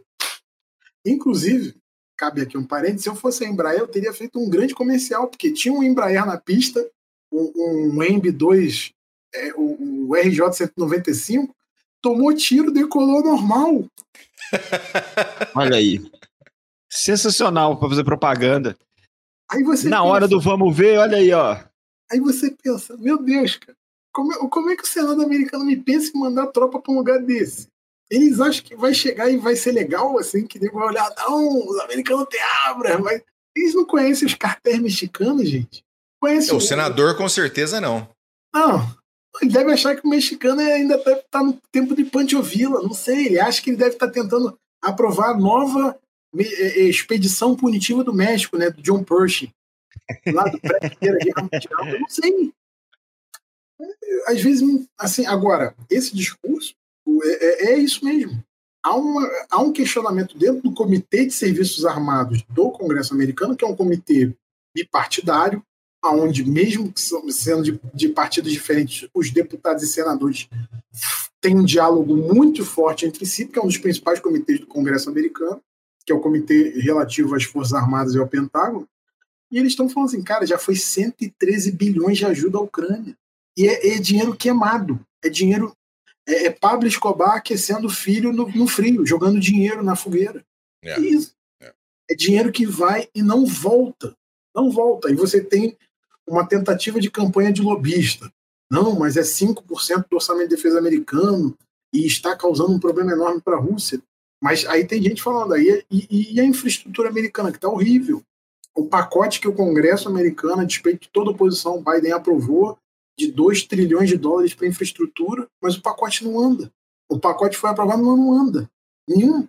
Você não tem investimento feito. Então, assim, existe um questionamento muito grande nesse sentido. E dentro da União Europeia também tem esse questionamento. Só que esse questionamento está abafado por causa da discussão americana. Mas também tem esse questionamento, principalmente dos países menores.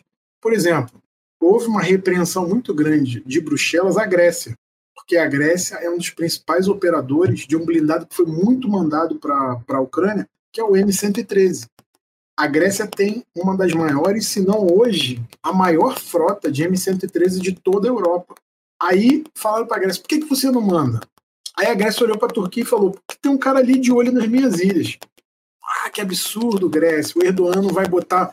Aí né, não tinham combinado com o Erdogan, ele vai e faz um discurso de que as ilhas gregas da, da Ásia Menor vão ser turcas, vão voltar a ser turcas. Aí a Grécia, tá vendo? Ah, vocês querem, vai largar mesmo. Vocês querem que eu dê os meus blindados? Não vai acontecer, não vai rolar. É isso que está acontecendo. Então, essa dinâmica agora, tropas ocidentais, não acredito. Pode ser que num um mecanismo de cessar-fogo isso possa ser observado, mandato da OCDE, uma coisa assim, Talvez, talvez. E eu já vi gente não, esse conflito no final vai ser interessante para o Brasil porque vai gerar a missão de paz da ONU. Sendo muito sincero, se for a missão de paz da ONU, vai ser uma missão tipo como foi nos Balcãs. Só, vão, só vai entrar o clube dos grandes. Vai ser uma missão do OTAN com capacete azul. Vai ser o que é a KFOR. Sim. Vai Fala. Mac. Seguinte, uh, do jeito que tu tá observando a questão de restrição orçamentária e de munição do lado da Ucrânia e a questão política do lado da Rússia, uh, de interferência no front.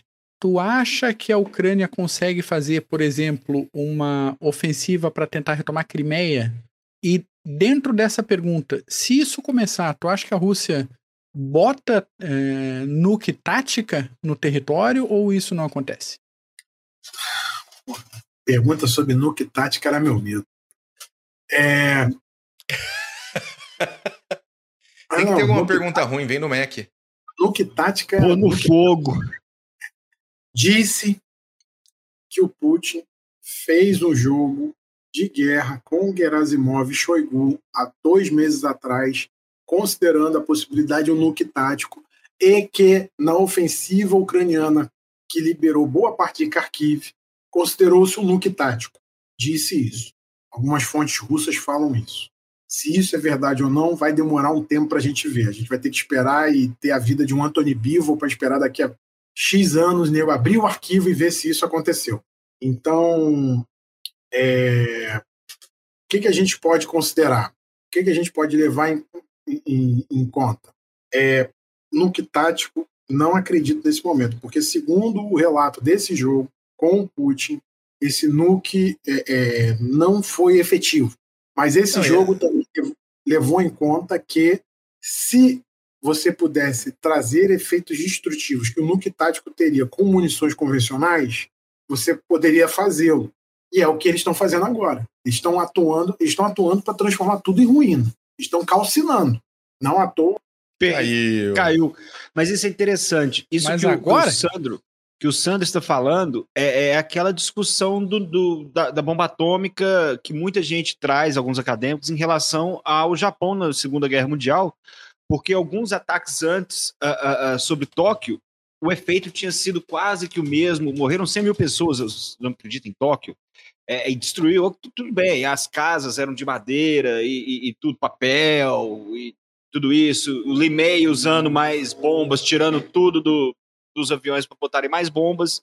Então, é, é, há como você. Há essa discussão que às vezes o, o, o nuke tático ele pode trazer muitas questões uh, uh, uh, em termos políticos que pode piorar muito a situação da Rússia do que ela continuar usando essa artilharia convencional, só que em grande escala, do jeito que o Sandro falou, porra, 50 mil por dia.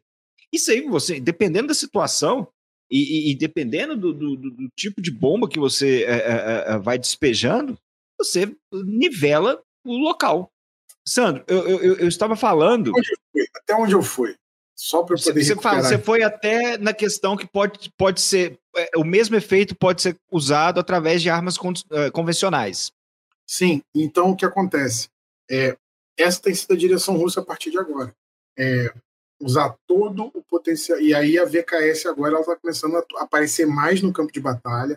É, há um envolvimento ainda tímido da VKS. Ah, os russos perderam 70 aviões. Sim, perderam por, por emprego ruim também. Há que se considerar isso.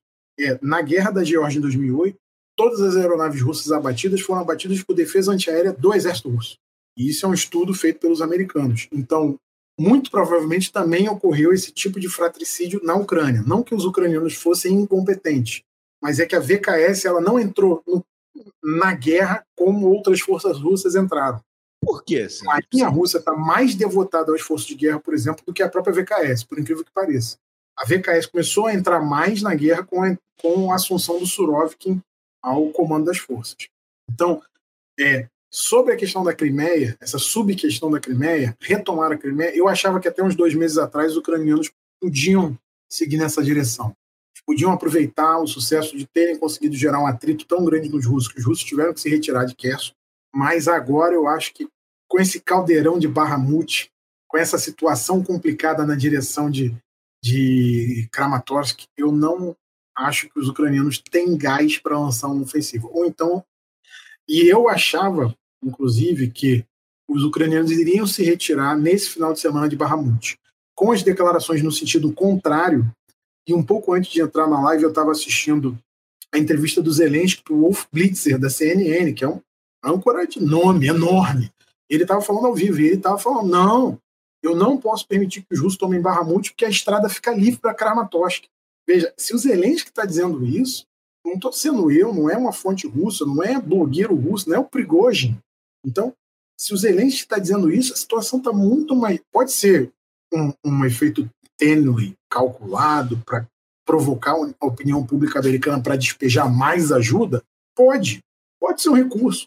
Mas, assim, é algo dramático. Se realmente for isso. Se realmente for essa situação, é muito dramático. Então, eu acho, e assim, a gente tem visto muitos vídeos de unidades ucranianas chegando a Barra Monte. Esses vídeos estão vindo desde sábado, aparecendo e sendo compilados por agregadores de OSINT, né, de Open Source Intelligence. Então, há que se considerar que talvez os ucranianos decidiram que eles não vão abrir mão de Barramut. Agora, é, será que Barramut vai ser uma batalha do Bulge, onde os russos vão chegar até um ponto e depois vão ser empurrados de volta?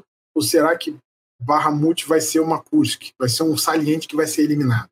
É, é algo eu tinha uma eu estava começando a ter a certeza ali até domingo de que talvez Barramut caísse logo. Mas agora que os ucranianos decidiram reforçar, talvez a gente ainda veja mais tempo nisso aí. É a grande campanha e talvez nisso a Ucrânia perca a sua capacidade ofensiva da primavera. Né? Embora tenha muitas fontes dizendo que não, que é isso, tem que se considerar, e até vi o cara do o, o Jakub Janukovski, que é um dos caras que mantém o, aquela página Oryx, que faz a compilação de perdas, ele fala, não é porque se gosta da Ucrânia se quer se torce pela Ucrânia que pode se deve se é, ignorar os erros ucranianos. Não só, só os russos que estão errando. Talvez, é, não, talvez não esteja fazendo mais sentido defender Barramute como está sendo defendida. Mas o comando ucraniano decidiu isso. Ele tem informações que eu não possuo na minha análise. Diante do que eu tenho na mão, do que eu posso compilar do acompanhamento que eu faço, eu acho que é muito sensível essa questão da defesa de Barramute. Acho que é muito sensível, mas o Zelensky decidiu que não vai abrir mão, a liderança política decidiu a liderança militar vai ter que fazer. É, isso aí é teoria da guerra clássica. E o pior é que normalmente esse tipo. Definiu a liderança militar agora vai ter que cumprir. E, e, pior que normalmente esse tipo de defesa intransigente, e eu vou chamar de intransigente pela parte política, né, não pela parte militar, normalmente não funciona. Normalmente, normalmente ela, ela, ela acaba trazendo um efeito totalmente negativo ao defensor.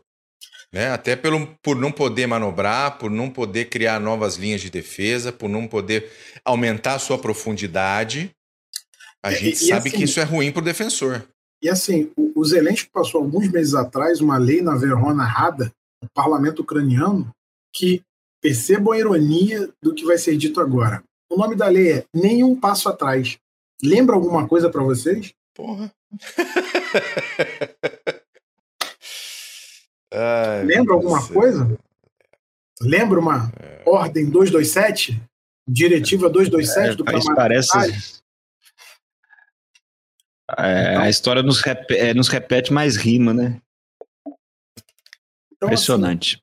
Assim, é, é, muito complicado você decidir nesse sentido. E, e, e, e, existem tensões entre o comando político ucraniano e o comando militar ucraniano elas são trabalhadas, ninguém que não quer deixar de trabalhar um com o outro, mas talvez assim existisse a necessidade dos Zelensky talvez ter, ter um pouquinho mais de flexibilidade, justamente porque você é. poderia fazer e, e mesmo com as notícias, não, os ucranianos conseguiram matar cinco vezes mais russos do que perderam em Bahamut. Qual foi o principal componente de infantaria russa utilizado em Bahamut contra as posições ucranianas. População prisional da Rússia. Batalhão penal. Batalhão penal. Será que na Rússia muita gente chorou por esses Strafbats? Tem, o... tem, gente achando uma jogada de mestre, na verdade, que você ainda é. tá, já está até limpando, de certa parte, um pouco dessa população Não, eu vi, eu vi, eu vi, vi, vi, vários apologistas russos falando: situação ganha-ganha, libera vaga em presídio para o opositor vir. Aí foi que os caras já estão computando gente, porque já está acontecendo essa ironia também, tá? Prisioneiro é, é, é, opositor anti-guerra é preso. Aí, como é preso, é mandado para a linha de frente, como parte de um batalhão penal. É genial. o, o, o Simons comentou aqui, o Simons comentou aqui Stalingrado. Como eu disse, normalmente esse tipo de defesa intransigente não funciona. Não funciona.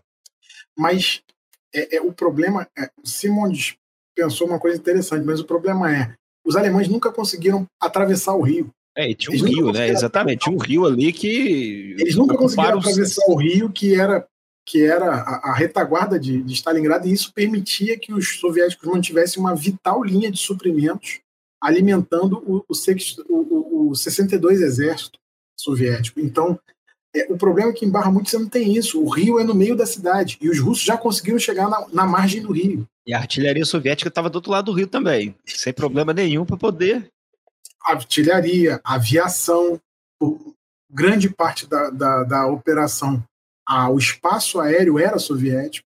A Luftwaffe nunca conseguiu estabelecer supremacia ou superioridade aérea em Stalingrado. Isso custou muito caro ao Sexto Exército, muito caro. Sim. Então, Jogaram é, até privada, roda de trator. É, então, assim, é. é, não sei se Stalingrado seria. Porque será que a Ucrânia está montando uma grande operação Urano?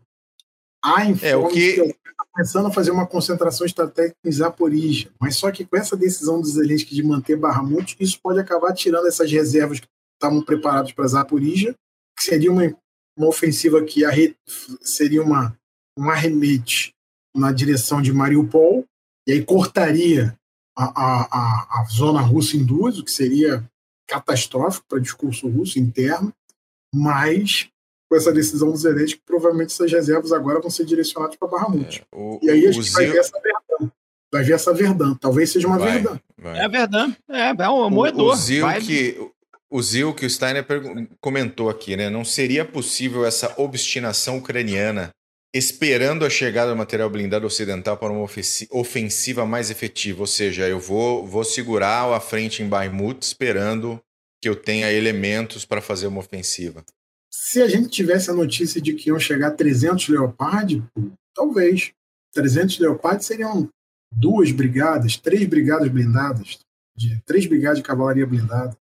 A notícia que a gente tem é que vão chegar 14 Leopards, os 31 Abrams só vão chegar em 2024. É, os países escandinavos vão mandar alguns de seus Leopards, mas ainda não tem uma data definida, mas é num futuro próximo. 14 Challenger não isso aí é um esquadrão, isso não muda o destino da guerra. Não.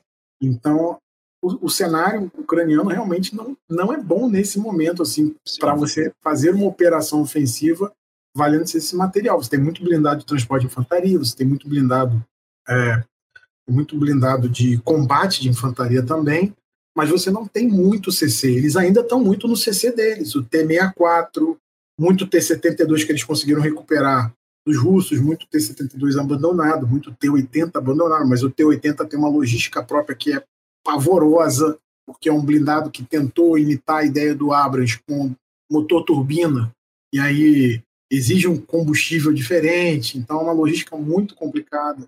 Então, assim, é. Eu não queria ser o cara de material bélico do exército ucraniano, porque. Não, tá ferrado. não, tá cara, quando. No limite da sanidade, assim. Vai, não, vai, essa sopa, essa sopa de blindados, essa sopa de, de MTB, de MBT, cara, só, é um negócio é sopa, loucura. Não é só sopa de blindados. E a sopa de artilharia? Um terço do material ocidental de artilharia está fora da Ucrânia fazendo revisão, sendo revisado na Polônia, na Romênia e nos países bálticos, em oficinas pancadas em boa parte eu, Eu assisti um vídeo de, é, é, de um pelotão de combate deles procurando algum soldado que conseguia manejar um míssil anticarro específico. Porque não tinha ninguém no pelotão que sabia. Não, não, pera aí que tem um que eu fiquei sabendo que aí foram todo mundo chamar para poder, porque só tinha esse míssil anticarro, só tinha essa versão. E o cara foi lá, ensinou rapidinho. Os americanos abriram uma linha direta para se tiver algum problema com howitzers, sei lá, alguns canhões, enfim, fala com eles. Mas o problema, o problema da linha direta é o seguinte: não é nem você ter a disponibilidade, mas o problema é o seguinte, Paulo. É, de todos esses materiais de artilharia fornecidos, o M77 não está aguentando o ritmo de disparo ucraniano. Por incrível que pareça, o, o, o, olha isso. Por incrível que pareça, os, os obuses que mais estão aguentando são o, o César francês, realmente aquilo ali é uma obra de arte, tem que tirar o chapéu, e os antigos, o 105 M1A1 português da Segunda Guerra Mundial, velho do Rio, tá aguentando. Manutenção no campo de batalha, cospe, passa um pano, vai e tá indo. Tá sendo isso. É mecânica pura, né, cara? É igual você consertar Fusca. É exatamente isso aí. Exatamente isso aí. Fusca. Agora, o M777 americano parte está fora da, da Ucrânia para revisão. O próprio PZ-2000 alemão, que também é, é fantástico, também está sendo revisado. É, eu tinha visto esse. É, esse é, também que eles é, estavam aguentando. Então, Entendeu? mas aí, mas aí não, não, se pode falar que é um erro de projeto. Na verdade, o projeto estava acertado para uma doutrina diferente. Não, não é nem um erro de projeto, né? porque o que acontece? Né? Você ensinou os caras, só que o problema é, os ucranianos estavam acostumados com material de origem russa que a gente sabe que tem um quê de rusticidade. não é uma manutenção, não é um objeto assim para você usar igual o ocidental, que é assim, use com cuidado, ele atira, ele faz uma. Pelo amor de Deus, pessoal, não é para ir colocar de qualquer jeito, sabe? E assim, a coisa vai. A gente não pode considerar que todas as tripulações, todas as guarnições ucranianas foram completamente bem adestradas. Vai ter aqueles caras bronco, mula, que vão atirar de qualquer jeito. E aí isso. O bisonho que não falta, né, cara? Bisonho. Isso viabiliza a arma. Eu vi imagens de metralhadoras ucranianas com cano derretido em Bakhmut, de tanto atirar em batalhão penal russo. Então, assim, o cano derreteu, assim, tá assim, vermelhinho, assim, vermelhinho, assim, descido, assim. A tática, a tática Wagner em Barmut é mandar um pelotão e aonde chegar, amarrar um, um pano colorido para falar, é aqui que nós ficamos. Vão matar esses aí, só que o próximo que vai vai chegar no mesmo lugar por causa do, panozinho que deixaram lá e vai tentar fazer alguma coisa a mais. E por aí Na vai. verdade, é pior do que isso. Na verdade, é pior Olha do que aí. isso. Porque você tem, como eu falei, você tem duas Wagner. A gente tem que ter sempre isso em mente. Então, você tem a Wagner extremamente profissional, que são os caras que servem na Líbia, na República Centro-Africana, nesses governos africanos que estão conseguindo tirar a influência francesa. E você tem a Wagner que pegou e, e, de repente engordou em 50 mil prisioneiros o seu efetivo. Tudo bem que boa parte desses prisioneiros agora foram desmilitarizados. É, então, assim, quando uma a sessão de assalto desses prisioneiros sai, normalmente com três, quatro homens, um pequeno drone comercial da Wagner faz a observação desses caras até onde eles vão e depois uma outra onda vai indo. Mas esse drone serve para quê? Para orientar a artilharia da Wagner ou as unidades de artilharia do exército russo, as brigadas de artilharia que estão destacadas para apoiar a Wagner com o drone e também fazem, fazem vários tipos de lançamento. E como as unidades ucranianas estão obrigadas a se manter na linha sem poder sair, isso tem sido muito custoso. Tem uma reportagem do New York Times sobre os hospitais de campanha em Barra Multi que fala e entrevista um cara que falava, ele estava numa companhia com 80 caras, em quatro dias de bombardeio russo, a companhia tinha 15. Você usa prisioneiro como de, de COI para achar artilharia. Exatamente, é martelo. E, e é, o, prisioneiro, o prisioneiro da Wagner é utilizado como é, é, um reconhecimento suicida, não só porque ele vai sofrer a ação dos projéteis ucranianos, a infantaria ucraniana vai tirar, mas também para ver se a área é minada. Se a área for minada, manda mais. Vai abrir, vai abrir a posição. Vai Zukov Feelings. é isso aí. Então, assim, é, os ucranianos estão completamente exauridos ali. O Wall Street Journal colocou isso ontem, né? o correspondente deles, o, Yar, o Yaroslav Trofimov, colocou. A tropa ucraniana está exausta em Barramute, exausta. Também isso talvez tenha. Aí, por isso que eu falo da analogia de Verdun. Talvez os ucranianos, se começarem a fazer rotação de brigadas, como o exército francês fez em Verdun, talvez encontre uma salvação. Mas aí vai ter que ter ali um. Vai ter a que reserva ali, tem que ser grande, hein? Vai ter que ter um foque ali, vai ter que ter um, vai ter que ter um foche ali, vai ter que ter um, um papai Jofre ali. Um papai Jofre ali. Vai ter que ter um cara desse. Um cara desse com Se não, de vão derreter ali. E ó, na retaguarda, logo que o cara chega, comida quente, comida quente, conforto, licença, sabe? E assim, uma coisa que é essencial, que eu não falei aqui, mas é extremamente essencial para o sistema de comando e controle ucraniano, é Starlink do Elon Musk. E o Elon Musk está sabendo utilizar isso para sua própria vantagem. Sim. Porque no segundo dia de guerra, ó, no início do segundo dia de guerra, os ucranianos perderam toda a sua rede de comando e controle. Os russos conseguiram sequestrar essa rede através de ação no espectro eletromagnético e ação cibernética. Eles conseguiram tomar essa rede para eles. Então a Starlink hoje é extremamente necessária para a manutenção do comando e controle ucraniano. Mesmo com doação de radiotan, o, o ucraniano prefere utilizar o celular e passar, às vezes, a coordenada por WhatsApp para o tenente de artilharia que está lá atrás para poder fazer uma ação, uma missão de fogo para isso. Então é, é, também tem que ser considerado isso aí. Ótimo. E, e, e, assim, e olhando hoje todo esse cenário onde a gente tem todo o leste e o sul da Ucrânia ainda ocupado, uma Ucrânia que está exaurida em Bakhmut e, um, um, um, e, uma Rússia que ainda tem muito sangue que ela pode verter. A Ucrânia não tem, né? A Rússia tem muito sangue para verter ainda.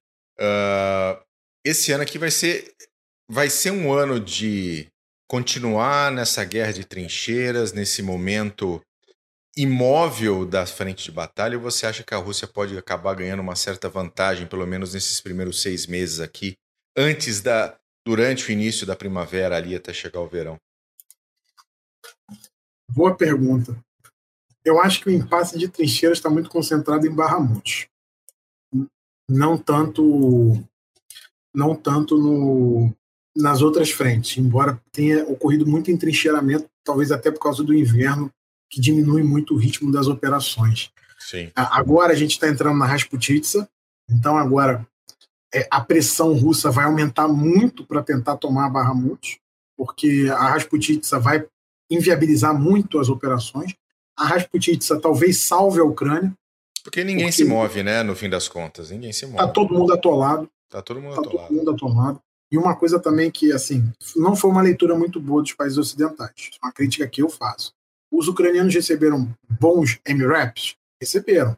Receberam o Mastiff britânico, o Bushmaster austri australiano, é, o próprio MRAP americano e por aí vai. O turco, que eu estou esquecendo o nome, mas são sob rodas. Sob rodas em, em lama, esquece. Eu vi imagens assim de um comboio de Bushmasters ucranianos, parecia rally, parecia aquelas imagens de rally, assim, quando chove. Então ele vem derrapando, vai, vem, vem, e parava deslizava. Aí um. Vai de lado. Por, aí, por fim, um batia no outro. Então, assim, tinha que ter dado mais material sob lagarta para eles. Tinha que ter dado. Tinha que ter dado os, os M113 antes. Tinha esse material, podia ter dado já. Podia, teria feito diferença no verão passado. Teria feito diferença. Mesmo considerando a fraqueza do M113, de que ah, dependendo do ângulo, o projeto de 762 entra na blindagem da M113, mesmo assim teria feito diferença. Teria. Muito bom. Então, assim. Mac, fala, fala, fazer, desculpa. Pode, vamos ver. Vamos ver. Agora, é, o, o, que acontece é o foco agora vai ser Barramut, vai ser Aldvika, vai ser Soledar, vai ser Vuledar, porque a gente vai ter um reforço do insucesso russo lá.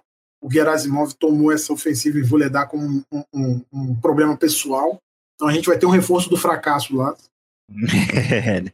vai ter, porque não adianta. A, a frente está toda. É campo aberto, tudo minado. O que não está minado está batido por artilharia. Então o tenente ucraniano já sabe atirar até dormindo ali. O comandante da peça ucraniana, ele dormindo já dá a coordenada fácil. Ele já, já puxa. O cabo, o cabo no sonâmbulo já, já coloca lá a, a granada, já atira, pum, já cai no russo. E vamos se lembrar aquela máxima uh, da guerra que nunca atrapalha seu inimigo quando ele tá fazendo merda. O curso, o curso falava isso. Exatamente. O Urso falava Você isso. vai fazer merda, deixa ele fazer a merda lá e pronto, acabou. Nunca interrompa seu inimigo quando ele está cometendo um erro.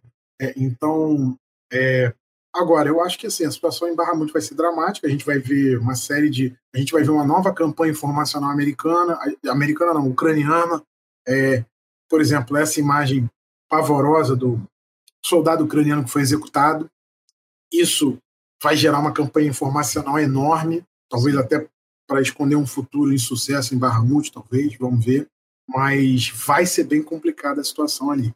Não, ah, a Rússia vai ganhar fácil? Não, vai ganhar fácil. Vai sangrar muito, vai sangrar muito. Agora, muito mais. Quantas mobilizações a Rússia vai fazer para bater a Ucrânia? Não sei.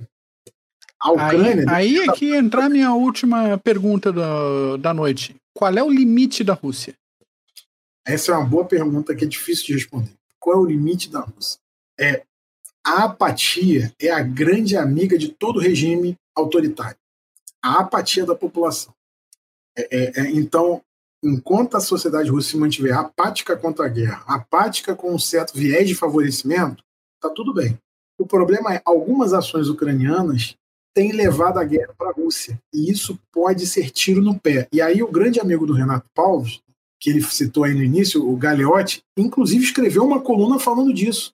É, os ucranianos, há algumas semanas, eles iniciaram uma campanha de drones, de ataques de drone em alvos na Rússia, em cidades russas.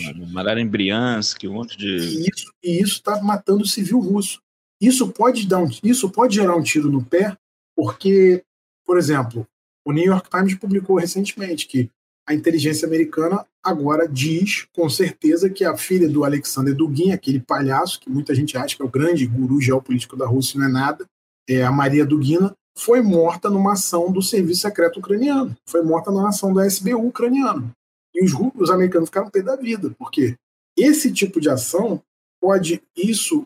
Houve uma pesquisa recente feita na Europa que armamentos que são dados à Ucrânia que façam os ucranianos expulsarem os russos de seu território, isso é uma coisa bem vista pelos europeus. Mas você dar o armamento para o ucraniano conquistar parte da Rússia, isso é pessimamente visto. Isso é pessimamente visto. Então, assim, essas ações ucranianas podem gerar um tiro no pé enorme que pode aumentar muito o limiar russo de dor. Porque dor faz parte da alma russa.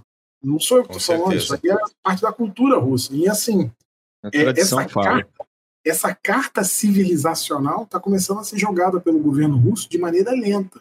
Olha, a guerra na Ucrânia é uma guerra que está sendo feita para que se evite uma guerra na Rússia. É uma guerra contra o Ocidente, no qual estamos matando nossos primos de maneira infeliz, mas para que resistamos ao Ocidente, que nos quer esmagar. A mensagem é essa. Eu leio os geopolíticos russos, o, o, o Sergei Karaganov, o, yes, o, o Lucian uh, e, e outros caras assim, né? E todos eles têm essa mensagem, eles têm essa mensagem muito clara. É, é, uma guerra de luta contra o Ocidente, não é contra a Ucrânia. A guerra é na Ucrânia, porque a Ucrânia é uma via de invasão da Rússia. A linha então, de frente é lá, né? Então tem esse viés. É uma das quatro linhas de invasão da Rússia. A outra é o Cazaquistão, os países bálticos e o Cáucaso. O Báltico está resolvido, é a OTAN, então ali você sempre vai ter tensão, mas você não vai ter conflito. Cazaquistão está resolvido. Cáucaso está resolvido com mão de ferro, só sobrou a Ucrânia. É onde a fronteira não está definida.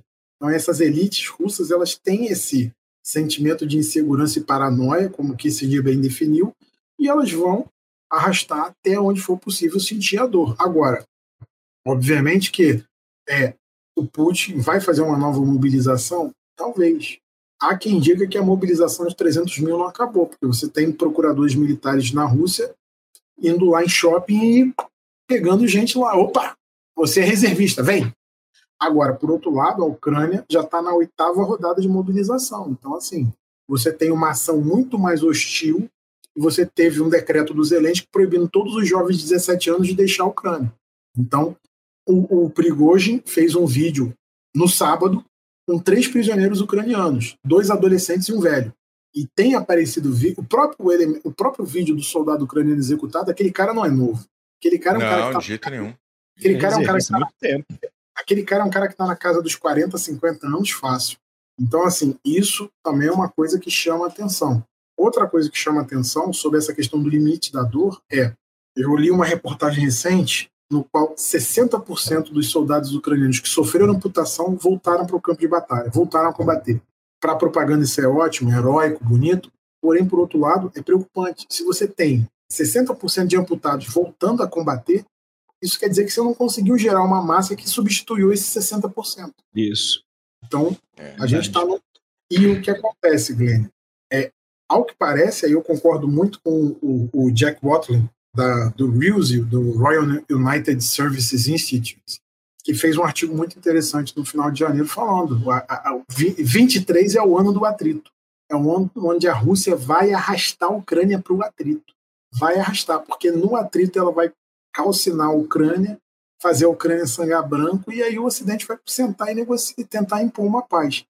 Há um, uma informação que eu nunca consegui confirmar, dizendo que, que saiu em jornais, jornais alemães, mas eu não achei no jornal alemão publicado, que nos bastidores os, os alemães e os americanos teriam dito aos Zelensky que ele tem seis meses para recuperar território. Depois disso é paz. Não dá mais, é paz. É uma notícia fake? Muito provavelmente é. Mas esse é um tipo de boato que, se bem alimentado e instrumentalizado pela propaganda russa, ganha atração. É nacional, é fácil, ganha, ganha, ganha atração fácil. Europeus, ganha atração, ganha atração das populações. Porque a população europeia está muito mais cansada da guerra do que a população americana. Ela está vendo os efeitos. Sim, tá totalmente.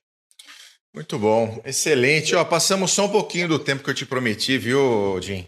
Só 49 minutos nós passamos mais, mas não tem problema. Ah, Foi você lindo. tinha prometido uma hora? Não sabia, não. Eu tinha. não sabia, não. Muito bom. Ô, Kloss, vou te dar a oportunidade de fazer mais uma, hein? Mas faz uma pergunta boa, pelo amor de Deus. Mais uma pergunta? Pode Isso. ser?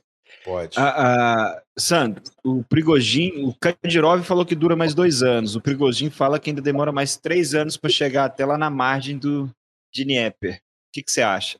Vai até lá? Dizem, cara. É você muito... sabe que tem aquela, como você disse, tem aquela guerra de facção, tudo, ah, e Kadyrov, Kadyrov, Kadyrov e tá.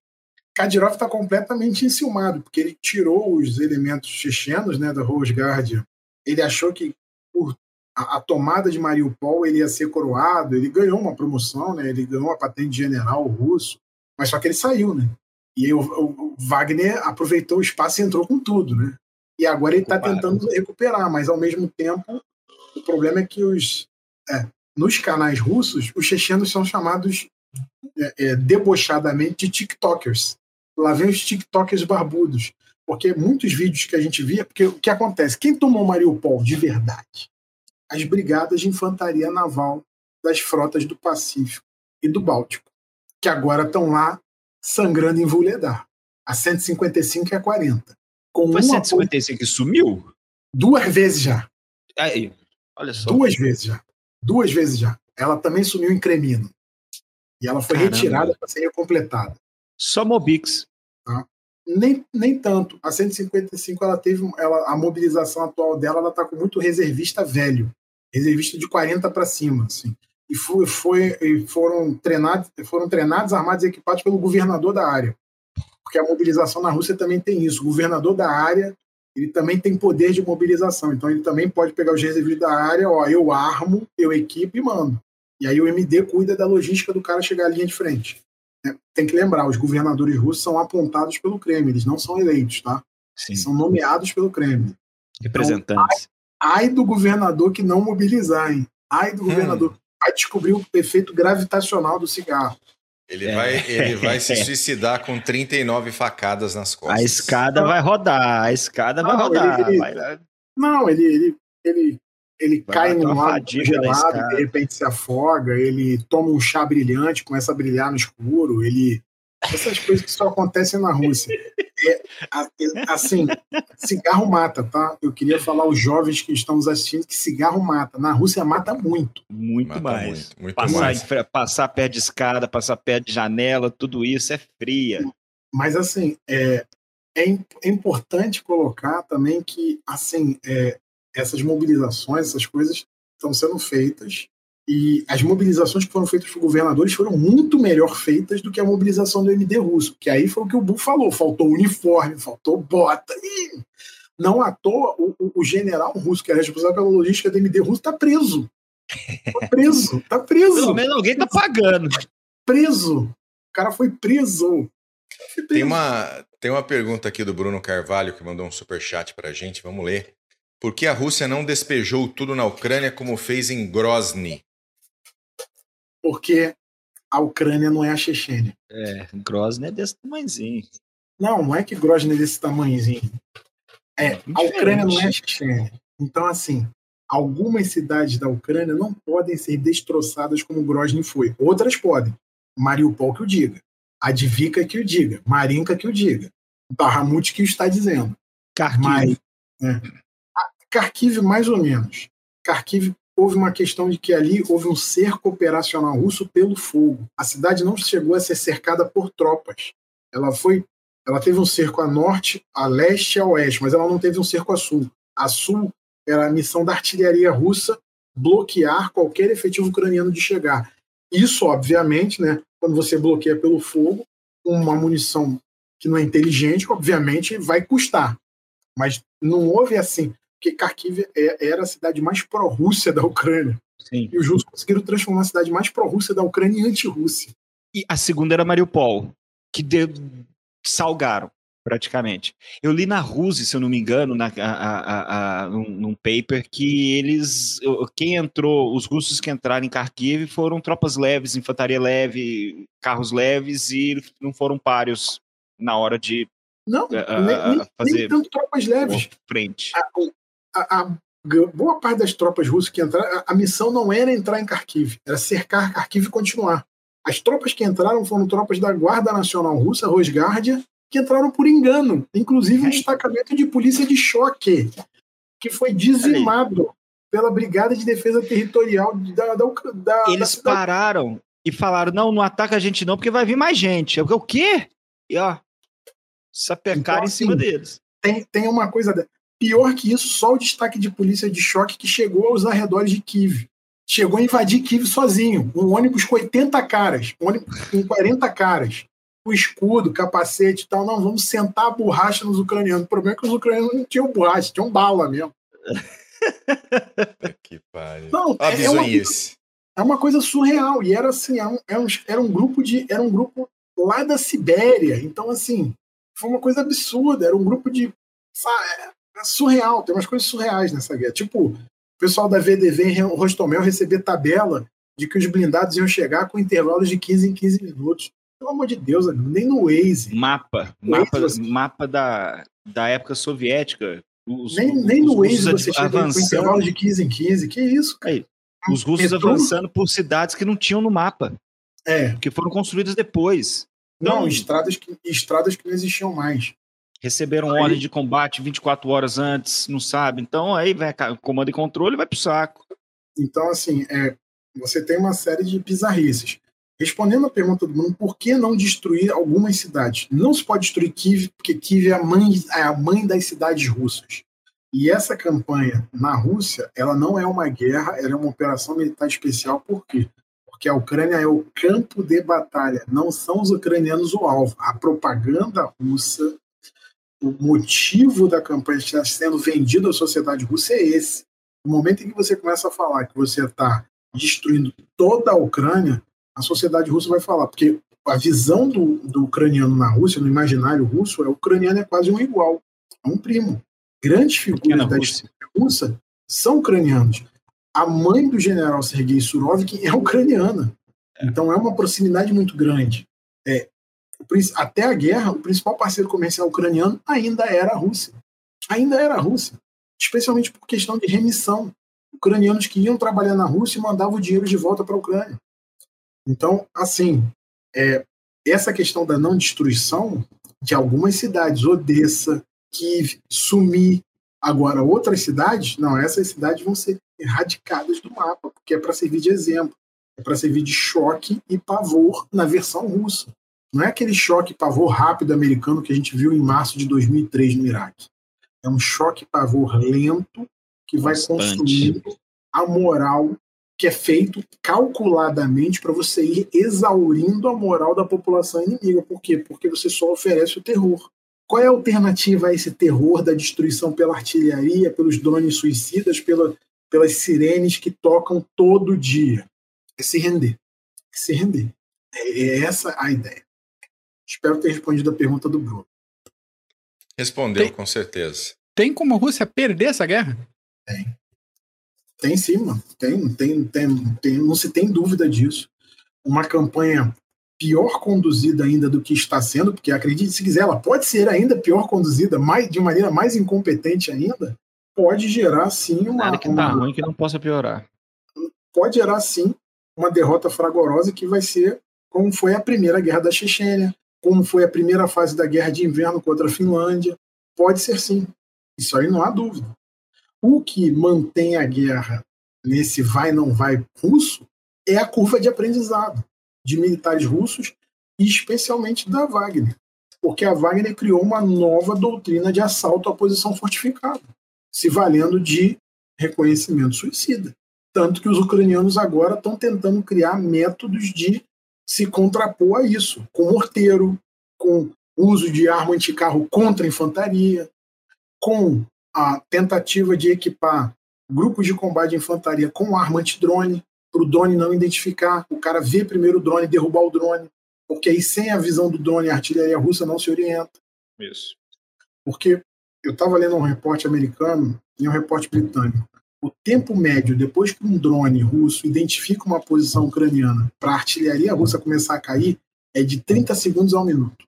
Ou seja, as brigadas de artilharia russa estão preparadas para disparar. Elas só estão esperando a identificação da posição e a ordem de fogo a ordem de disparo. Só isso. Muito bom. Excelente. Oh, que Mac, aula. que aula. Faça o Chega, seu né? agradecimento né? e o seu boa noite para o nosso querido Jim Gavin. Chega. Cara, vamos liberar mais essa tua agenda para você voltar mais vezes aqui conversar, né? Eu sei que é difícil as atribuições aí, mas vamos, vamos, vamos se aproximar um pouco mais. É, negociando a gente consegue. Não, não é fácil, mas negociando a gente consegue. Fica tranquilo. Beijo pra você, obrigado. Só agradecer essa aula. Magnífica. Valeu, Sandro. Muito obrigado mesmo. É sempre bom ouvir de quem entende realmente do assunto. Muito obrigado. Dinho, um beijo para você, meu querido. Eu é que agradeço a oportunidade de vocês terem dado aí para falar. Falo com muito gosto para o CG. Tá? Se eu falar é, falo para vocês com muito gosto. É, é a questão realmente de agenda, não é uma questão de, de vontade, não. Por mim, a gente fazia uma outra amanhã e depois de amanhã, mas é realmente uma questão de tempo e de agenda. Amanhã eu estou dando aula, depois de amanhã eu estou dando aula de novo. Então, é, é aula no, nos, nos cursos profissionais. Mas é isso. Então, estamos aí e a gente vai falar com muito gosto sempre para vocês, sempre que convocado aí, a gente procuro atender com muito carinho o CG. O CG é parte da minha trajetória, não tem como negar, e falo isso com muito orgulho e gosto. Então, aquele grupo épico que é o CG, para mim foi muito especial. Não dá para voltar ao dia a dia do CG, não dá, não dá. Não, não, é difícil, é difícil. Não dá, não dá, não dá para acompanhar. Eu não tenho, eu não tenho mais o pace para acompanhar a rapaziada, não. A rapaziada ali voa abaixo demais. Mas eu tenho muito carinho, muito gosto pelo CG e alternativas assim servem para retribuir o carinho que eu tenho pelo CG e por esses anos, décadas já de amizade, de convívio e de troca de informações. É com muito gosto e espero que a gente possa se falar em uma outra oportunidade. Com certeza. Prazer é todo nosso, meu amigo. É muito bom saber. Grande que... abraço ao pessoal que nos assistiu e ao pessoal que nos assistirá, porque eu sei que vai ficar no gravado no YouTube. Grande abraço a todos aí bom? Espero que seja de muito de muita informação para vocês, porque isso é fruto de um acompanhamento que está sendo feito também é foi. Né? Então, pode ter certeza. Pode ter certeza que foi. Então tá bom. Todo mundo que acompanhou aqui, olha, teve muitas e muitas e muitas perguntas que foram passando pelo chat, mas não tinha como ficar puxando pergunta toda hora, vocês me desculpem. Eu nem falei nominalmente todo mundo que estava aqui como era como é comum de eu falar, porque assim, a gente estava focado em realmente poder aproveitar o tempo que o Sandro tinha conosco, para a gente poder ter. Nós fazemos um Notícias do Front sobre a Ucrânia quase toda semana, mas as informações que o Sandro trouxe têm uh, um, uma riqueza de detalhes e de uma análise com essa riqueza de detalhes completamente diferenciada. Então, desculpe aos ouvintes e aos, ao pessoal do YouTube que estava aí, né, colocando perguntas, etc.